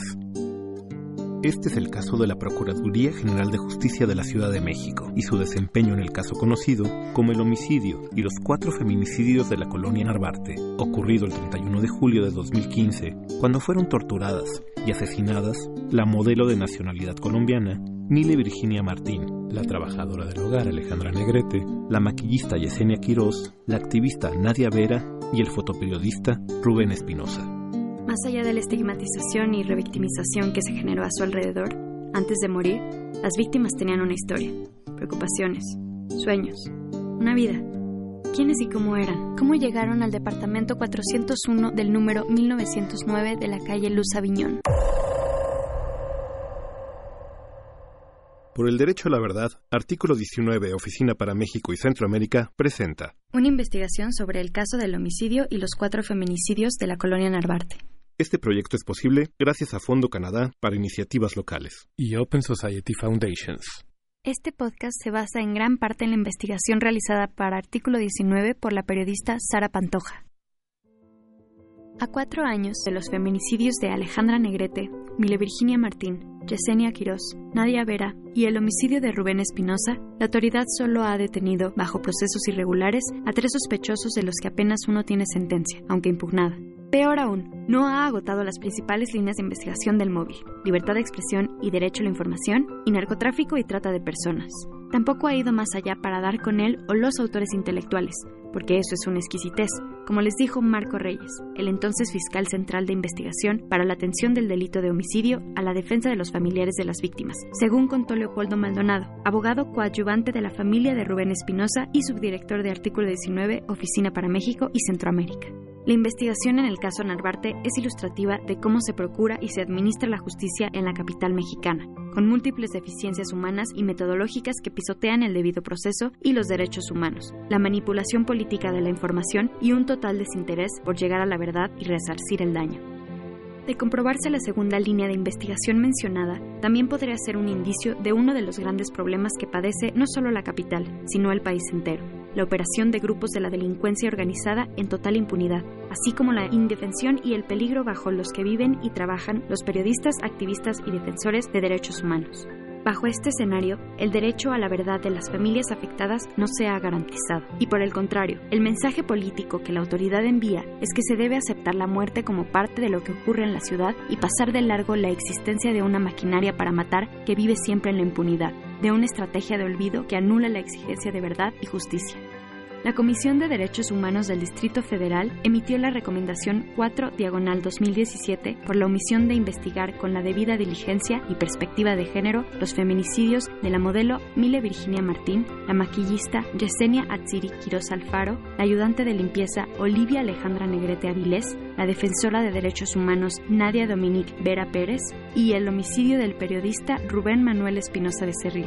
En relación con los hechos ocurridos el 31 de julio de 2015, la Comisión logró documentar y constatar diversas omisiones relativas a investigar, con la debida diligencia y perspectiva de género, en los feminicidios y el homicidio ocurridos en la colonia Narvarte de la Ciudad de México, además de acciones que han violentado los derechos humanos de las familias de las víctimas y de las personas agraviadas por los hechos.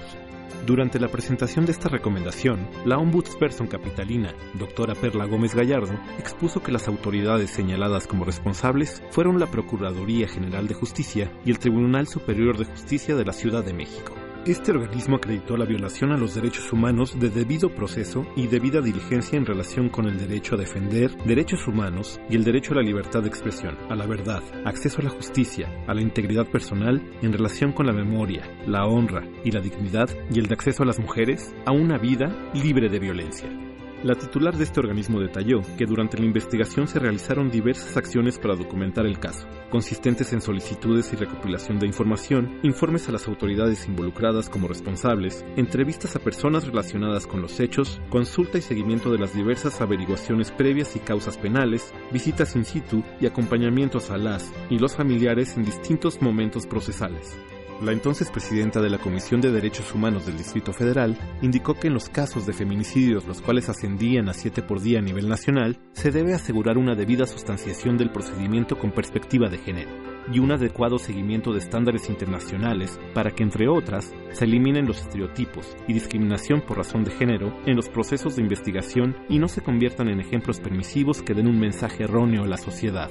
En el mismo sentido, respecto a los delitos relacionados con violaciones de derechos a periodistas y personas que ejercen su libertad de expresión, así como aquellas que ejercen su derecho a defender derechos humanos, resulta fundamental garantizar la debida diligencia y el acceso a la verdad de los hechos, que permita a la sociedad el ejercicio pleno del derecho a la libertad de expresión y de acceso a la información, pilares fundamentales para la democracia.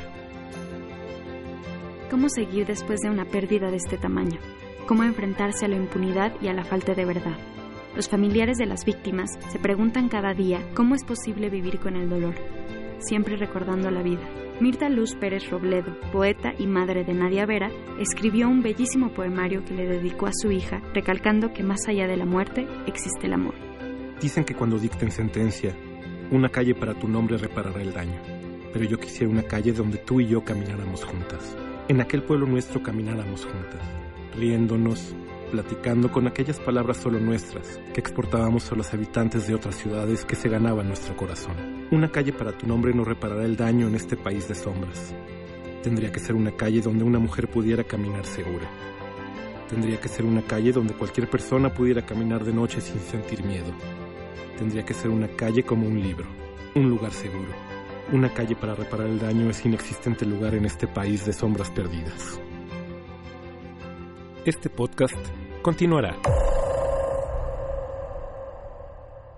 Manifiesto.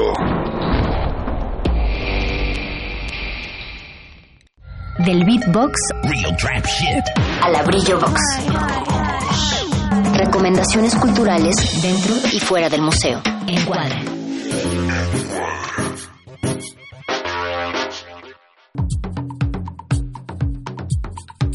Y lo que no es una exquisitez es seguir haciendo una red en torno al grito de justicia y a las denuncias.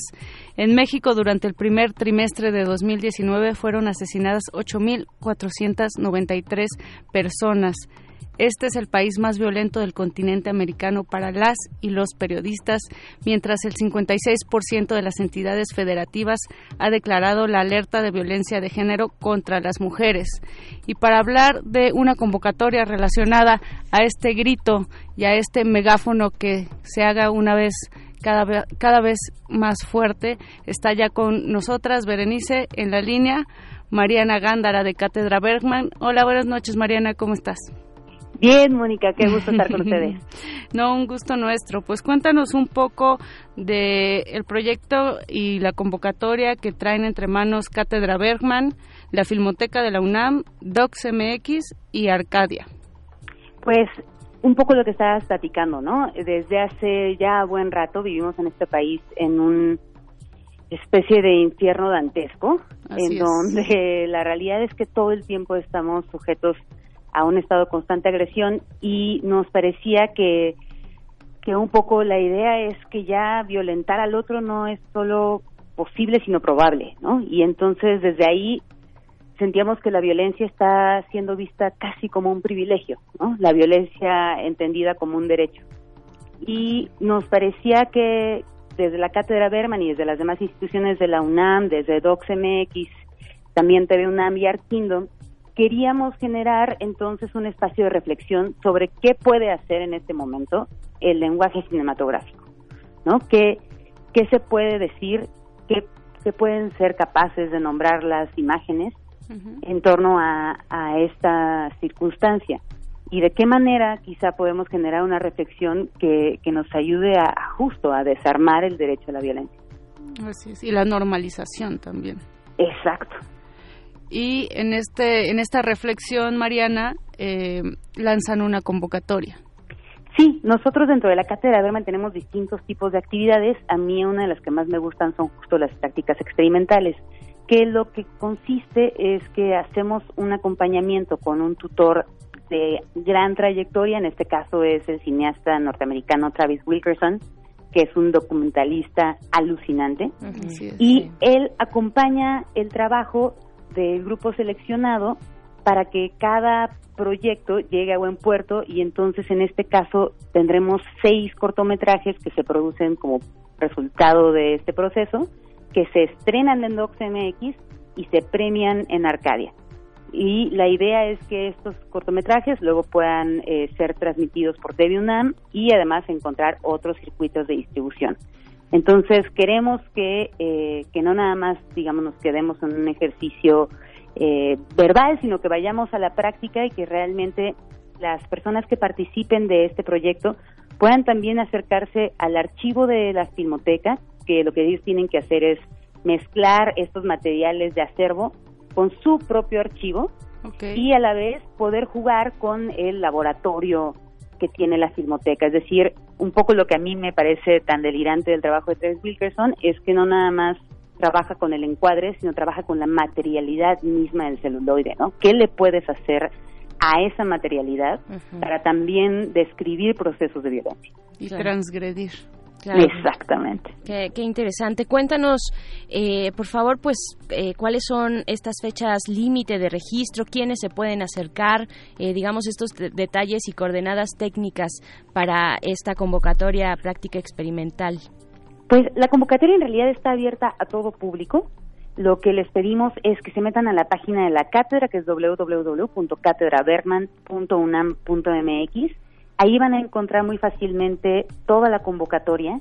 Tienen que llenar un formulario en línea y ese formulario los va a llevar a un material con el que queremos que nos muestren qué quieren hacer. ¿no? Tenemos que, que ver un cine minuto en donde podamos entender por dónde quieren llevar el proyecto y tienen hasta el 10 de agosto para enviarnos ese 100 minutos. A partir de ese trabajo nosotros vamos a una selección y con eso se van a conformar los seis proyectos que, que terminarán en estos cortometrajes. Pues ahí está la invitación, Mariana Gándara. Muchas gracias por compartirla en los micrófonos de resistencia modulada y esperemos que se sumen muchas voces, muchos ojos y muchas orejas también a esta convocatoria. No, hombre, muchísimas gracias a ustedes. Muchas gracias. Gracias, Mariana. Mariana Gándara, coordinadora de Cátedra Bergman. Y pues de esta manera eh, se acaba un manifiesto de denuncia, un manifiesto de memoria y un manifiesto de búsqueda de verdad, Berenice. Así es, ya, ya prácticamente nos despedimos, nos estamos despidiendo. Nos vamos a encontrar con ustedes el próximo miércoles. Eh, no sé si nos vamos a ir con algo de música, creo que ya no, ¿verdad? Ya no. Dice Voice que ya no. Agradecemos mucho la producción de esta noche. Moni, muchas gracias. O sea, y, y qué padre, de verdad, eh, no quería dejar de decir que esta propuesta de encuadre eh, es muy emocionante por cómo la universidad, la UNAM, se está sumando, está además haciendo puentes con otros espacios, ¿no? Así está es. Arcadia, está Docs eh, MX, eh, la film, bueno, la Filmoteca que es de la UNAM, Teatro UNAM y la Cátedra Ingmar Bergman. Eh, está está muy muy interesante lo que están planteando para hacer frente a esta situación, ¿no? De violencia que ya hemos dicho y que es tan tan dura. ¿no? Así es, y aportarnos mal, Berenice. Aportarnos mal, vamos a portarnos mal, eh, sí, sí, eso nos gusta y portarse mal es ser irreverente también, ¿no? Así es, agradecemos a Oscar Sánchez Boys en la operación de este ma- manifiesto, también a Don Agus, que ya va a ser relevo con eh, el buen eh, Andrés Ramírez, Andrés y también eh, la continuidad que todavía sigue por ahí. Alba Martínez, Berenice Camacho. Mónica Sorrosa, muchas gracias. Muchas gracias a usted. Hasta pronto. Manifiesto. Incomodando al que dice que es hippie, pero en realidad es gandalla. En la colectividad, la distancia entre los cuerpos es ilusoria. Pero en esa distancia está nuestro manifiesto.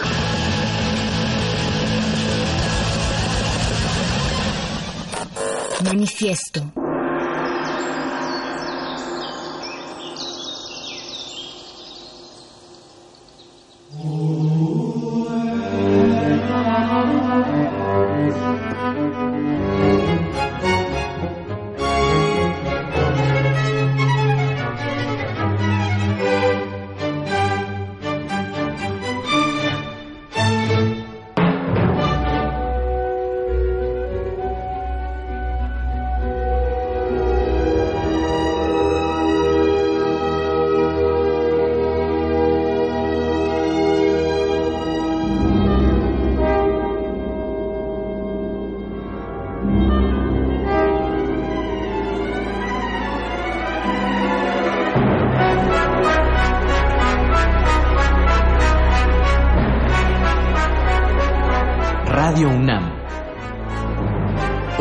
82 años de experiencia sonora.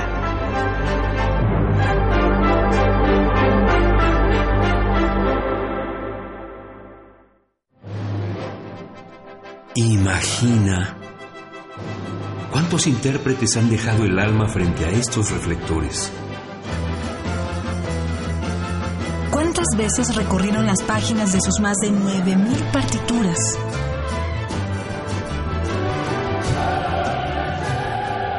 ¿O cuántos corazones han levantado en más de ocho décadas? Eso es experiencia sonora. Orquesta Filarmónica de la UNAM, domingos a las 12 del día por el 96.1 de FM. Radio UNAM, experiencia sonora.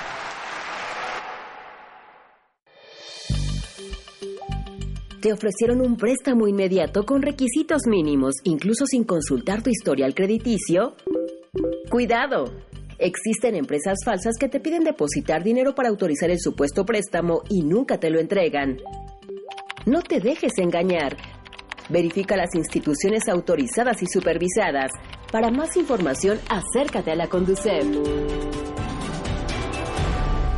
Gobierno de México. Un antiguo grimorio reza un ritual que debe realizarse la primera hora del último día hábil de la semana. El invocador habrá de colocarse ante su aparato receptor y marcará en el 96 seguido del punto y el 1. Si se hace adecuadamente, el cielo debería sonar así.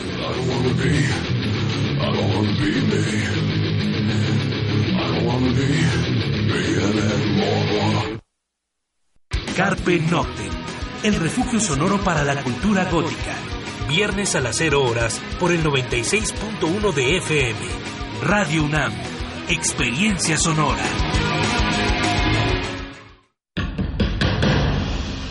Como dijo el sabio Playlist Zoo, el viaje de las mil canciones empieza siempre con la primera reproducción.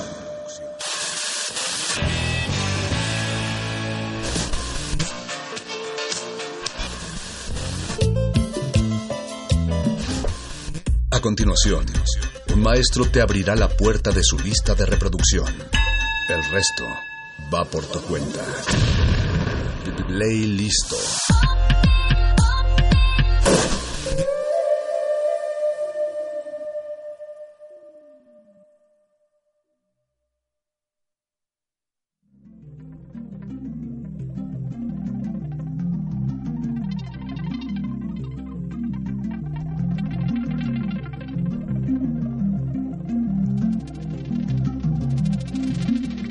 Así como lo anuncian nuestro sweeper, esta es otra edición de Playlisto en vivo a diferencia de nuestra nueva rutina, nuestra nueva fórmula de selección musical.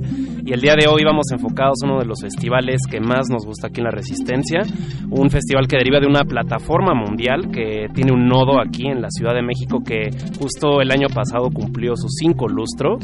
Se trata del MUTEC MX y nos acompaña su director que ha estado desde sus inicios, desde el 2003. Bienvenido Damián.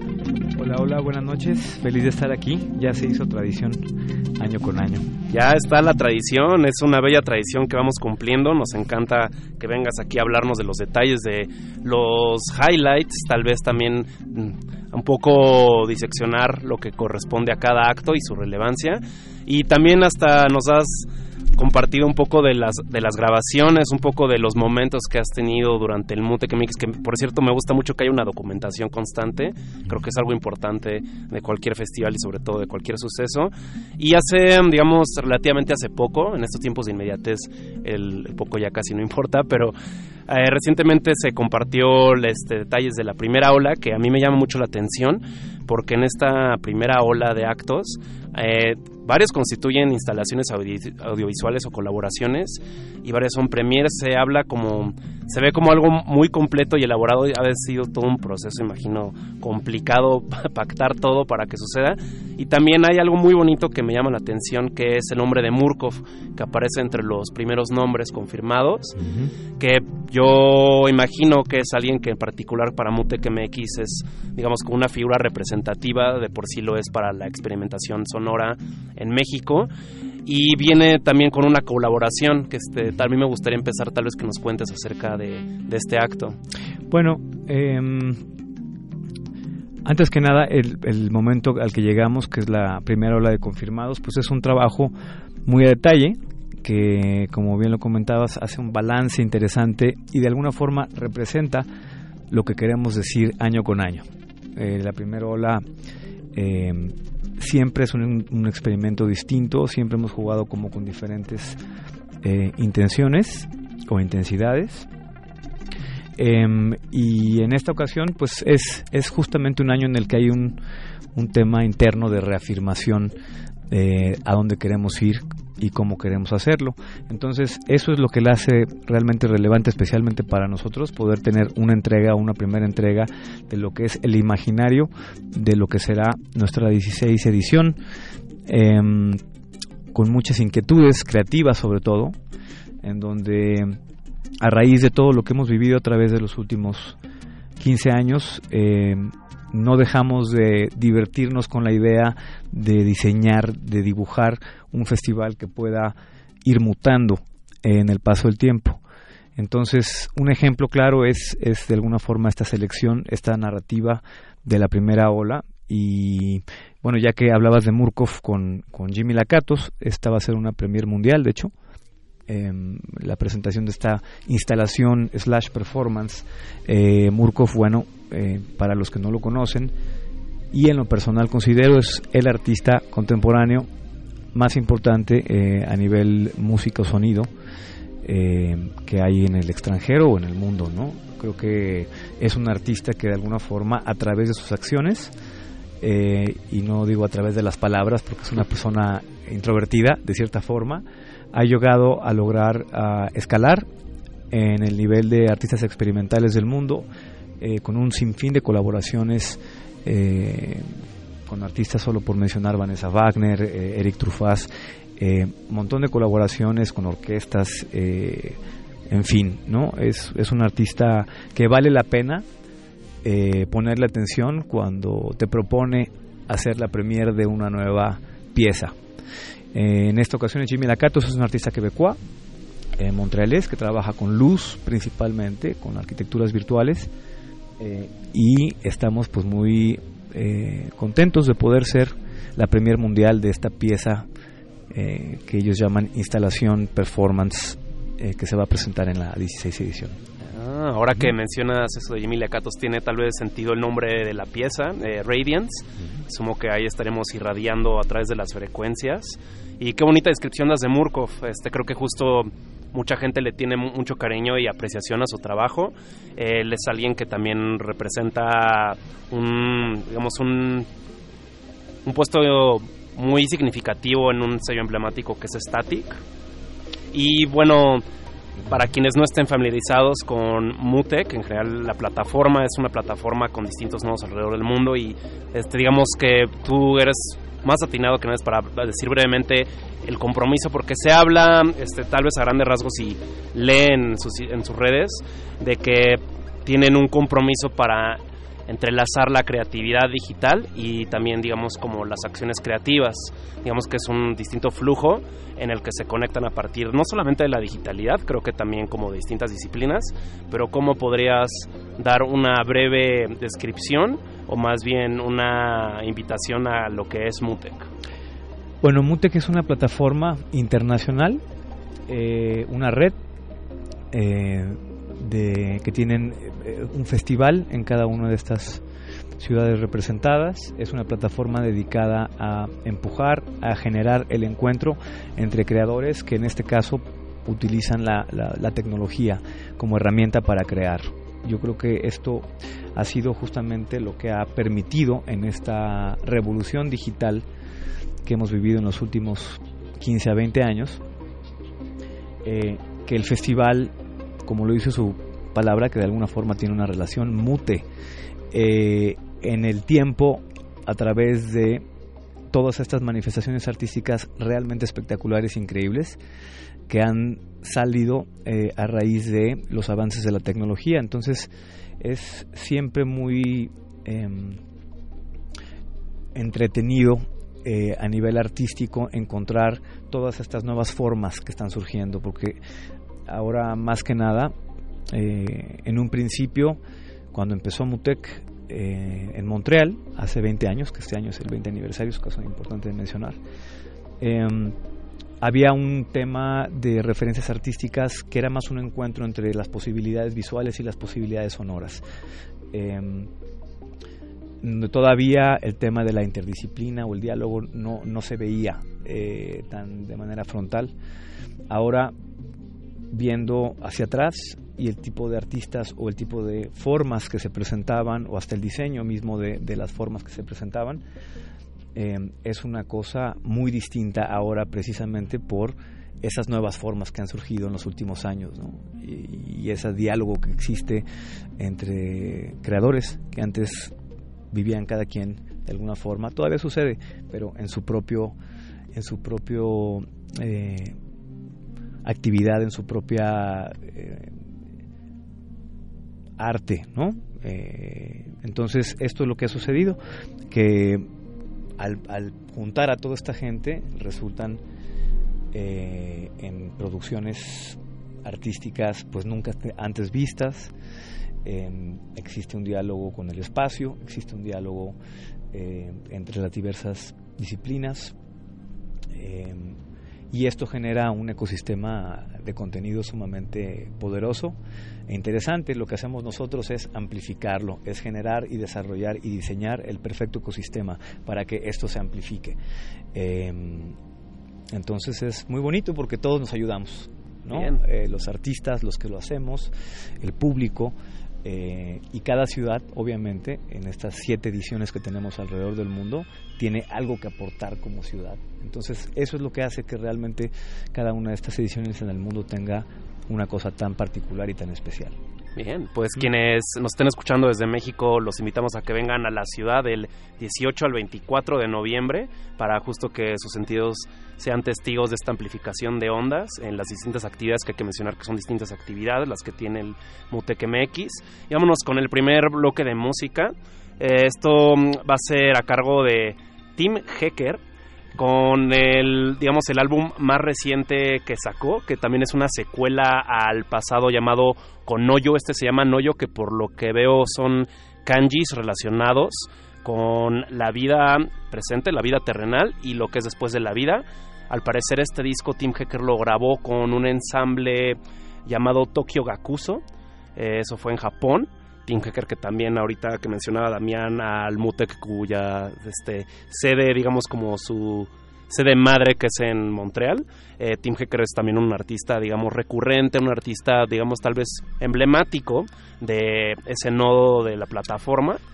Sí, Tim Hecker vino en la primera edición en el 2003. Ah, wow, qué bonito, no sabía eso. Tim Hecker vino entonces, eh, es un artista que a mí me vuela la cabeza de primer nivel. Em, este ensamble en particular es algo sumamente especial, eh, ya que en vivo pues van a ver entre 6 y 7 músicos que acompañan eh, a Tim Hecker, incluyendo una sorpresa que ya, ya vendrá, eh, una, una, artista también increíble que hace parte de este ensamble. Em, y son, es un ensamble japonés que se llama Konoyo, que es con el que Tim Hecker ha venido colaborando en estas últimas dos producciones. Justo. Eh, es un es una es un em, un ensamble que trabaja con instrumentos tradicionales japoneses. Entonces hay un diálogo muy interesante entre la parte eh, sonora de Tim Hecker basada en lo digital y en este diálogo y discurso con todos estos instrumentos eh, ancestrales eh, japoneses, ¿no? Entonces, bueno, una bonita Ya que podamos decir en dónde es y todo, va a causar más emoción aún. Ah, eso, bien, bien. Me gusta que también haya una sede específica para este acto. Y la vamos a enlazar con la canción que Murkoff y Fax sacaron como para conmemorar el lanzamiento número 100 de Static, que de hecho está muy chistoso porque justo dura 100 segundos y justo la descripción de Bandcamp te invita a que justo en esos 100 segundos te concentres en, en apreciar eh, las distintas tonalidades y también como que digamos que te envuelvas a las capas del sonido. Entonces veamos si es cierto, por lo pronto seguimos aquí en playlist a través de Radio UNAM, resistencia modulada, dedicado de cajón a la 16 edición de Mutec MX.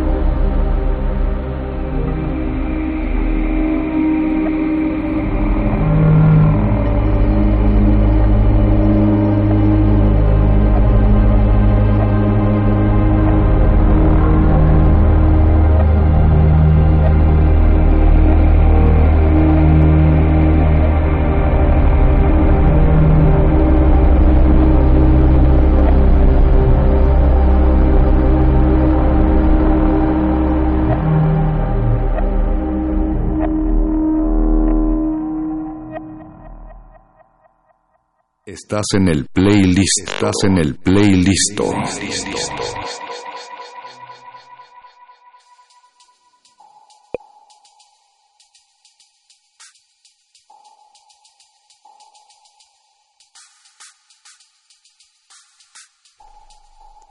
de vuelta en el playlist si nos acaban de sintonizar.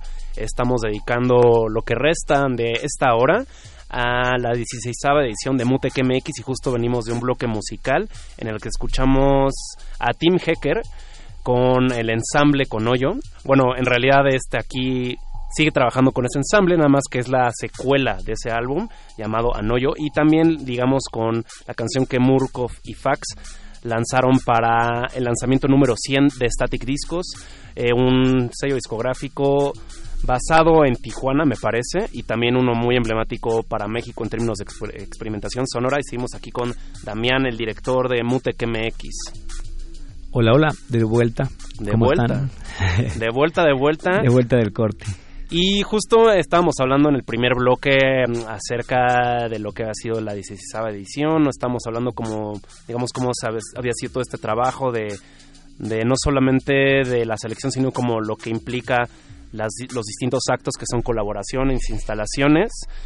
Tal vez ahora podríamos irnos directo a cuáles son, no sé si decir desde tu perspectiva, los destacados o algo que tengamos que resaltar sobre esta primera ola.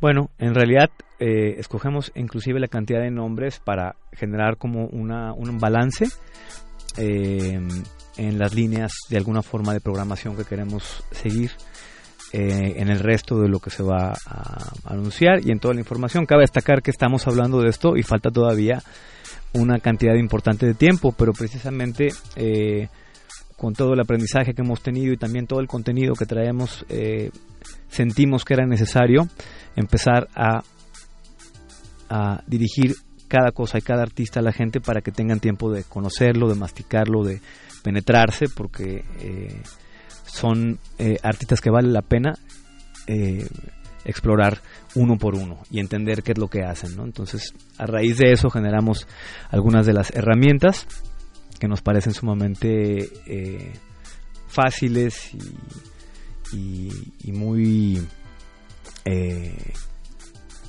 potentes para el tema de la comunicación, como el app que sacamos ahora. Es la primera vez que sacamos la aplicación móvil eh, con tanto tiempo de anticipación, tomando en cuenta que el festival es en noviembre. Y precisamente eh, decidimos hacerlo porque sentimos que es un material uno a uno muy importante con la gente, a diferencia de todo el, el sistema que, sucede ahora a través de las redes sociales. Y el app, pues lo estamos convirtiendo en un, en un en una herramienta editorial para que la gente realmente pueda entrar, conocer, ver. ¿no? Entonces, dentro de todo este formato y en este balance, creo que cabe resaltar eh, los ensambles que se van a presentar. Em, los ensambles siempre son difíciles de hacer, de traer, de convocar, de que todos los músicos estén eh, en agenda, disponibles. Eh, hemos hecho históricamente varios ensambles, alguno por recordar Panta du Prince de Bell Laboratory, en el 15 aniversario que cerramos con Bram Brauer Freak con la Orquesta Filarmónica Mexiquense, con más de 90 músicos en escenario. Eh, empujamos mucho el tema del ensamble porque nos parece que es algo sumamente único. Eh, ya que cada los ensambles están compuestos por artistas que generalmente tienen sus propias agendas eh, individuales, ¿no? Entonces, eh, Circle of Life es uno de los proyectos que quiero recalcar. Este formato que presenta Circle of Life, que está compuesto por, en, este caso por cuatro artistas, pero en realidad es un colectivo que tiene un roster de artistas que trabajan y que son posibles de escoger cuando uno quiere traer a Circle of Life. es un proyecto que arrancó Sebastián Mulaert, eh, que también tiene otros proyectos como Minilog o Soundkite, eh, bien conocido en el mundo del tecno atmosférico o house atmosférico. Em, y eh, en esta ocasión, Matthew Johnson se sube al proyecto, que también es un artista em, que ha crecido de alguna forma en el ecosistema Mutec a través de los años y que se ha desarrollado también internacionalmente. el otro artista es Frank Wiedemann, mejor conocido como Ame. Eh, Live, que también es tiene su propio proyecto solo como productor. Eh, es bien conocido en el, en el mundo de la electrónica de baile. Em, y el otro artista es el otro sueco también, Doris Burg. Entonces juntos van a hacer, van a tomar un escenario completo y van a tocar. Estamos ahorita todavía negociando la cantidad de horas porque nos pidieron ocho horas. Wow. Entonces, ocho horas, de freestyle, eh, todo hecho con hardware y todo eh, completamente improvisado. Entonces, eh, este tipo de ensambles, por ejemplo, pues la última vez que yo vi uno fue por allá del 2002, se llamaba Narodniki. Narodniki, Eh, este ensamble de y tenía DJs. y tenía bueno Wow. pues no era Ricardo Villalobos era Richie Houghton era Luciano era Akufen eran todos juntos Puede haber sido abrumador eso, no, no entiendo cómo, cómo funcionaba como ahí el sonido. es decir por ponerlo en un punto de relevancia es algo sumamente distinto a lo que la gente está acostumbrada a ver a un DJ Claro. o está acostumbrada a ver eh, a un productor en solo esto es como una toma de escenario completa por cuatro pues este artistas sumamente representativo, eh, representativos eh, de, de la música electrónica de hoy en día y sumamente interesantes a mi parecer. Eh, creo que la amalgama de todo esto va a ser algo sumamente especial. Para mí en lo personal es una de las de las cosas que la gente no se debe perder. Otro ensamble eh, importante es el que acabamos de mencionar en el bloque pasado, que es Tim Hacker y el Conoyo Ensemble, con una sorpresa por ahí que va a estar. Eh, también eh, uno de los artistas que yo pues, he respetado más históricamente y que me siento de alguna forma influenciado es Fenez, que es también un artista que ha penetrado en este mundo de la, de la música subacuática, pero eh, con esta parte que, que aparte a mí en lo personal pues me representa, porque yo crecí escuchando guitarras y de alguna forma música que eh, tenía una tesitura pues shoegaze como le llaman ¿no? Eh, un, tema atmosférico a través de capas y layers de guitarras y demás creo en lo personal que Fenez es el representante de este sonido eh, que de alguna forma se, se casa con el ambiente y con la música eh, más profunda es un artista que ha colaborado eh, con Sakamoto, con eh, King Midas, con un sinfín de artistas como de primerísimo nivel. Y eh, me, me interesaba mucho como presentar a este artista ante una audiencia que también es cada vez eh, una audiencia creciente, cada vez más joven, que de alguna forma hay seguramente lapsos perdidos entre el entendimiento de quiénes son estas figuras eh, tan importantes como lo hemos hecho históricamente con Albanoto, con artistas que realmente, con eh, Thomas Feldman, artistas que son ya, digamos, de, del quinto piso para arriba y que han dejado o han formado una estructura sumamente sólida en lo que podemos escuchar hoy en día y de las mezclas que se generan. Em, otra parte es la, eh, que hace muchísima relevancia es la representación femenina eh, dentro de esta primer lista de artistas que tenemos. Kelly Moran, que es una artista que está pues ahora presentándose en un, monte- un montón de festivales amigos en el mundo, eh, sacó un disco en Warp, es una pianista eh, que trabaja lo que la mayoría de la gente conoce como piano arreglado, eh, además de tener también una intervención visual. Eh, justamente es uno de estos artistas como hemos venido viendo en el paso del tiempo, como Neil Fram, como artistas que realmente están profundizando en una, en una, en un, en un diálogo que tiene que ver con el neoclásico la música eh, clásica que contemporánea, eh, que tiene eh, realmente un- un- una forma que puede de algún, de- participar en, en todos estos nuevos formatos o productos culturales que son precisamente este pastiche de sonidos y de cosas, ¿no? Se le ha visto mucho a, a Kelly Moran en, en, en varios festivales últimamente porque pues ha estado promocionando su disco y demás y eh, va a presentar un, un live eh, audiovisual eh, con piano de cola.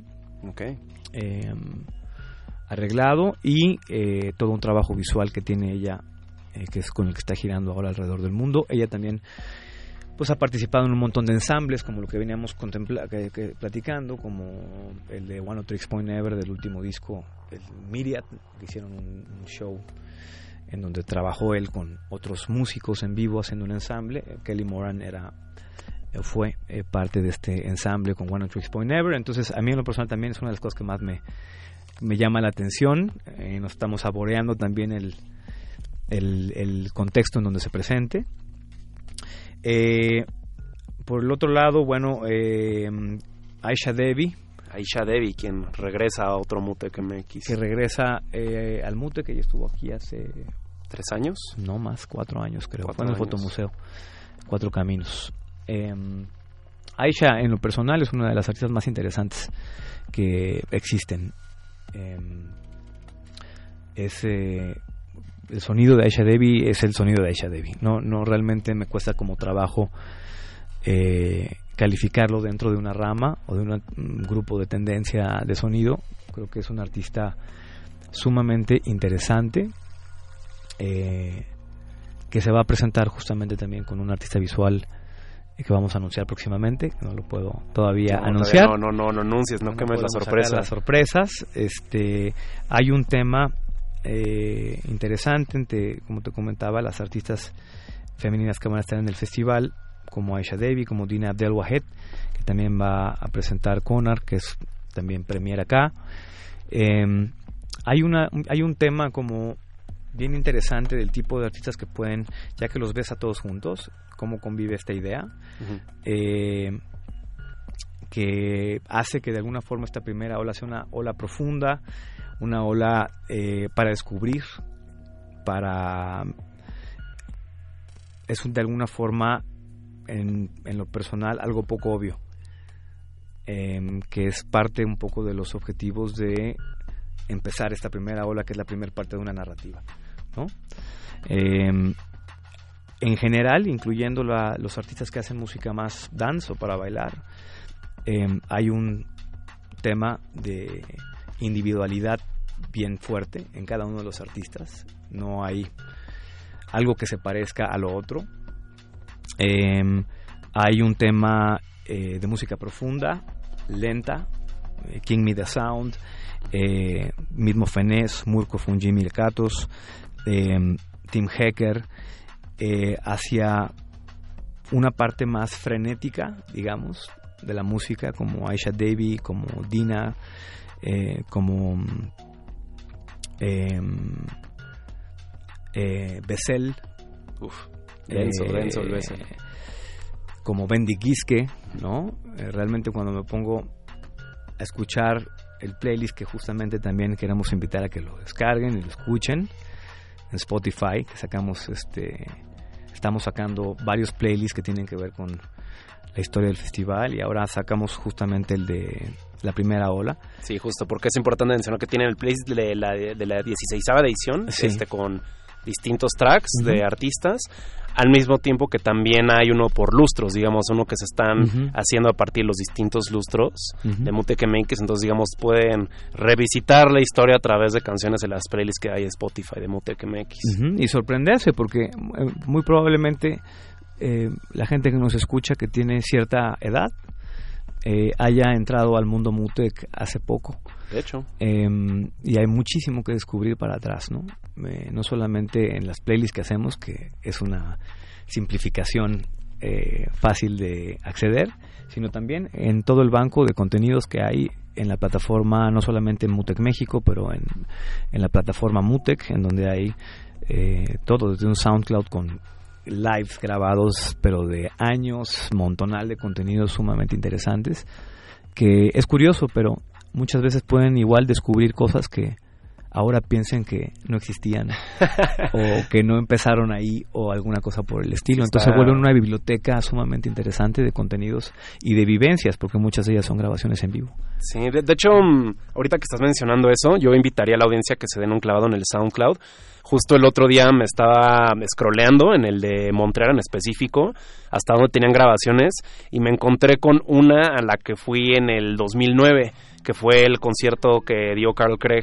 Entonces tienen grabaciones de hace de 10 años, digamos. Entonces, si le rascas, puedes encontrar ahí joyas ahí desde cosas muy recientes como el set que tocó Avalon Emerson el, el año pasado, me parece, en el cierre. Entonces, digamos que está muy fresco. También hay cosas como del justo el que tocó 714 con Amazon.com. Creo que es un buen acervo al que pueden estar consultando porque son grabaciones directas de la consola entonces créanme que están en muy buena calidad y es un buen espacio para justo explorar Completamente. Eh, creo que lo que siempre nos queda haciendo falta es tiempo para eh, todo el contenido que hay.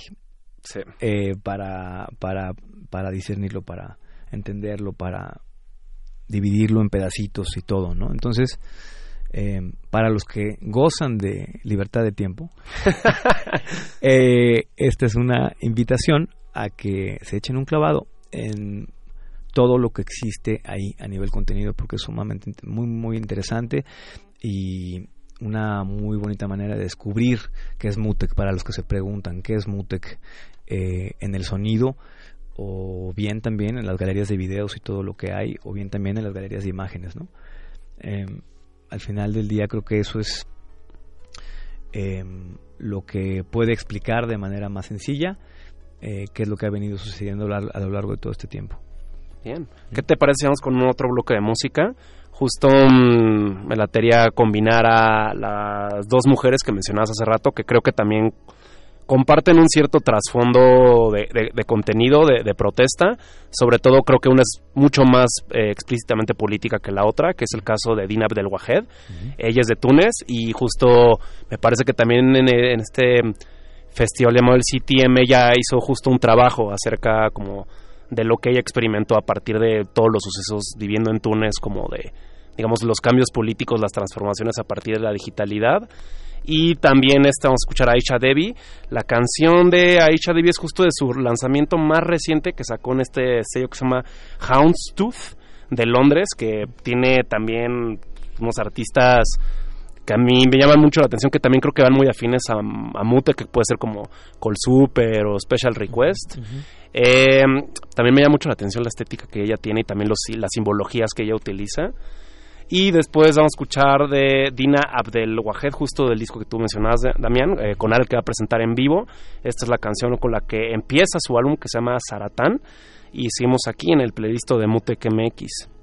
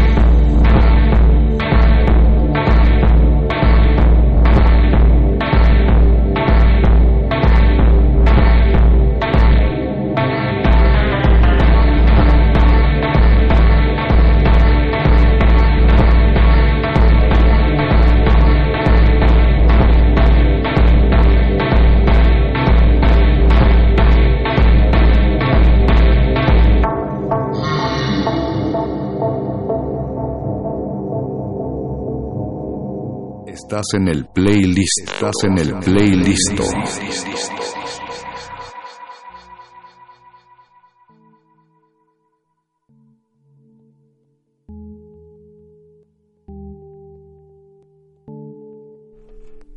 De vuelta en el playlist, lo que acabamos de escuchar fue a Dina Abdelwahed, artista de Túnez, cuyo disco va a ser presentado en vivo por ella y un visualista. Esta canción que, escuchamos se llama Saratán, es con la que justo abre el disco llamado Conar.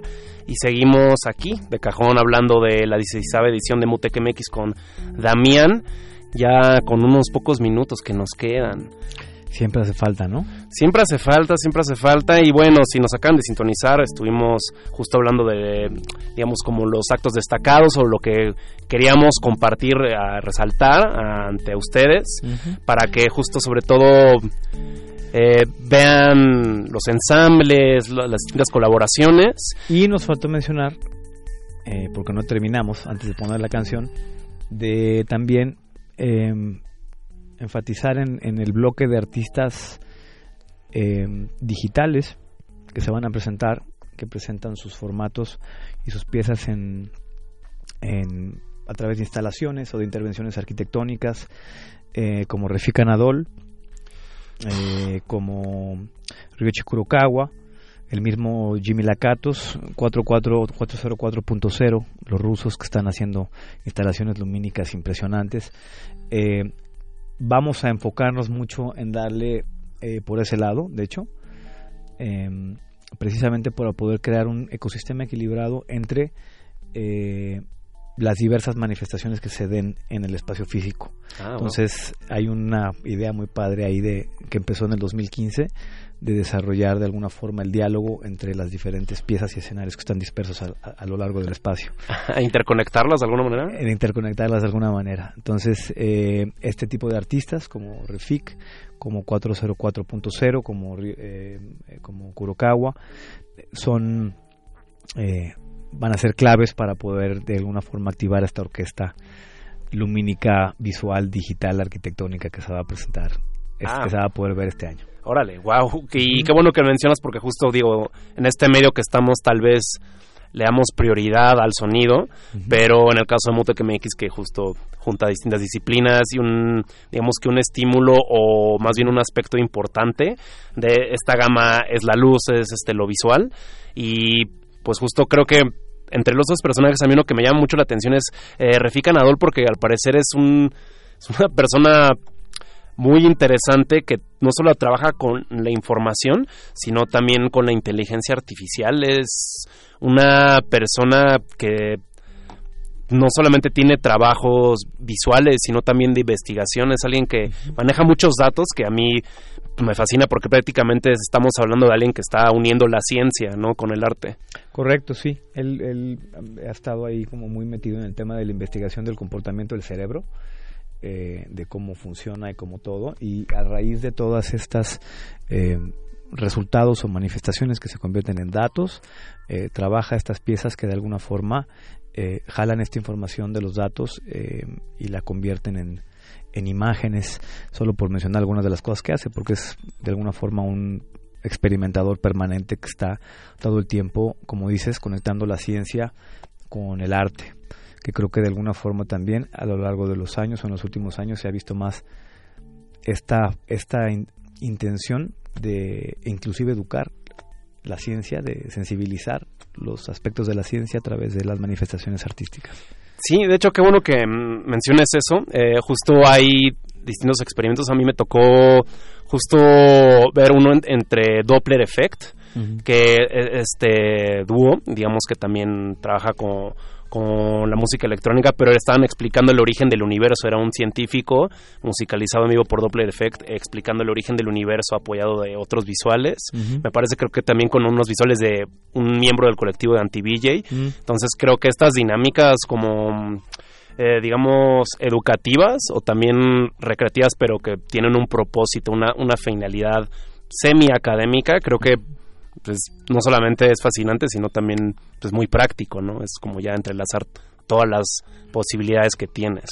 Y seguramente Refik, que es un, un, un artista que trabaja precisamente con el estudio del, del, del cerebro, en todo este tema que va ligado a la inteligencia artificial, que es precisamente pues uno de los principales objetivos de la inteligencia artificial, es entender a profundidad cómo es que el cerebro funciona para imitarlo, ¿no? Entonces creo que ahí hay un campo infinito de acción y, y Refik Anadol, este artista turco, eh, es uno de los de las luminarias eh, invitadas a esta edición. Bien, bien, bien. Eh, justo, digo, como Damián menciona, podremos decir que estamos todavía eh, pronto, entre comillas, para todos los demás detalles. Ahorita nada más les quisimos dar un muestreo de los artistas.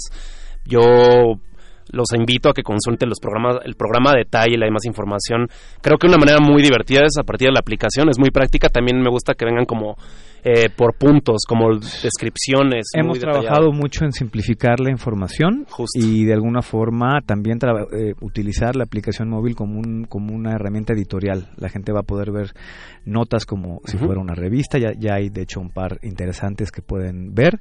Los invito a que la descarguen. Es Mutec MX. Está en ambas plataformas de descarga de manera gratuita, Android y el sistema iOS. Em, nuestras redes sociales están muy activas. Estamos eh, yendo y profundizando realmente en cada uno de estos artistas, dándonos el tiempo de, de, de decirle a la gente, de, de- de invitarlos a descubrir para los que no los conocen, porque cada vez me sorprendo cómo cada vez más gente conoce eh, las cosas que uno piensa que no conocen. Em, pero precisamente en ese sentido estamos trabajando muchísimo ahorita en la parte de comunicación, en la parte de boletos anticipados, eh, todo para que de alguna forma haya una velocidad mucho más sana de las cosas, que la gente pueda programarse, que la gente de provincia o la gente de otros lugares del mundo pueda planear sus viajes con anticipación para esta semana tan esperada en el mes de noviembre. Sí, justo. Y qué difícil ejercicio de síntesis, ¿no? En cuanto a información y a de trasladar lo que quieres comunicar de distintas plataformas a una aplicación. Pero, pero Sí. bien, yo creo que yo los felicito. Creo que está muy bien logrado. Para eso lo hicimos, ¿no? Generalmente la aplicación móvil salía en la mayoría de los festivales un mes antes para decirte cómo disfrutar del festival. Eh, creo que el poder, el- el- el- lo interesante que puede ser convertir esta herramienta en una herramienta tú a tú con, tu- con, con las audiencias y con las nuevas audiencias es algo que puede generarse en un canal muy activo de comunicación y de información. Bien. Bien, y ya que nos queda poco tiempo antes de ir a la última canción, ¿algo más que quieras compartir hacia el futuro próximo? Pues mira, ojalá que hubiéramos tenido tiempo de hablar un poquito más de las cosas. Eh, creo que precisamente nos quedamos como en una cuarta parte de las posibilidades.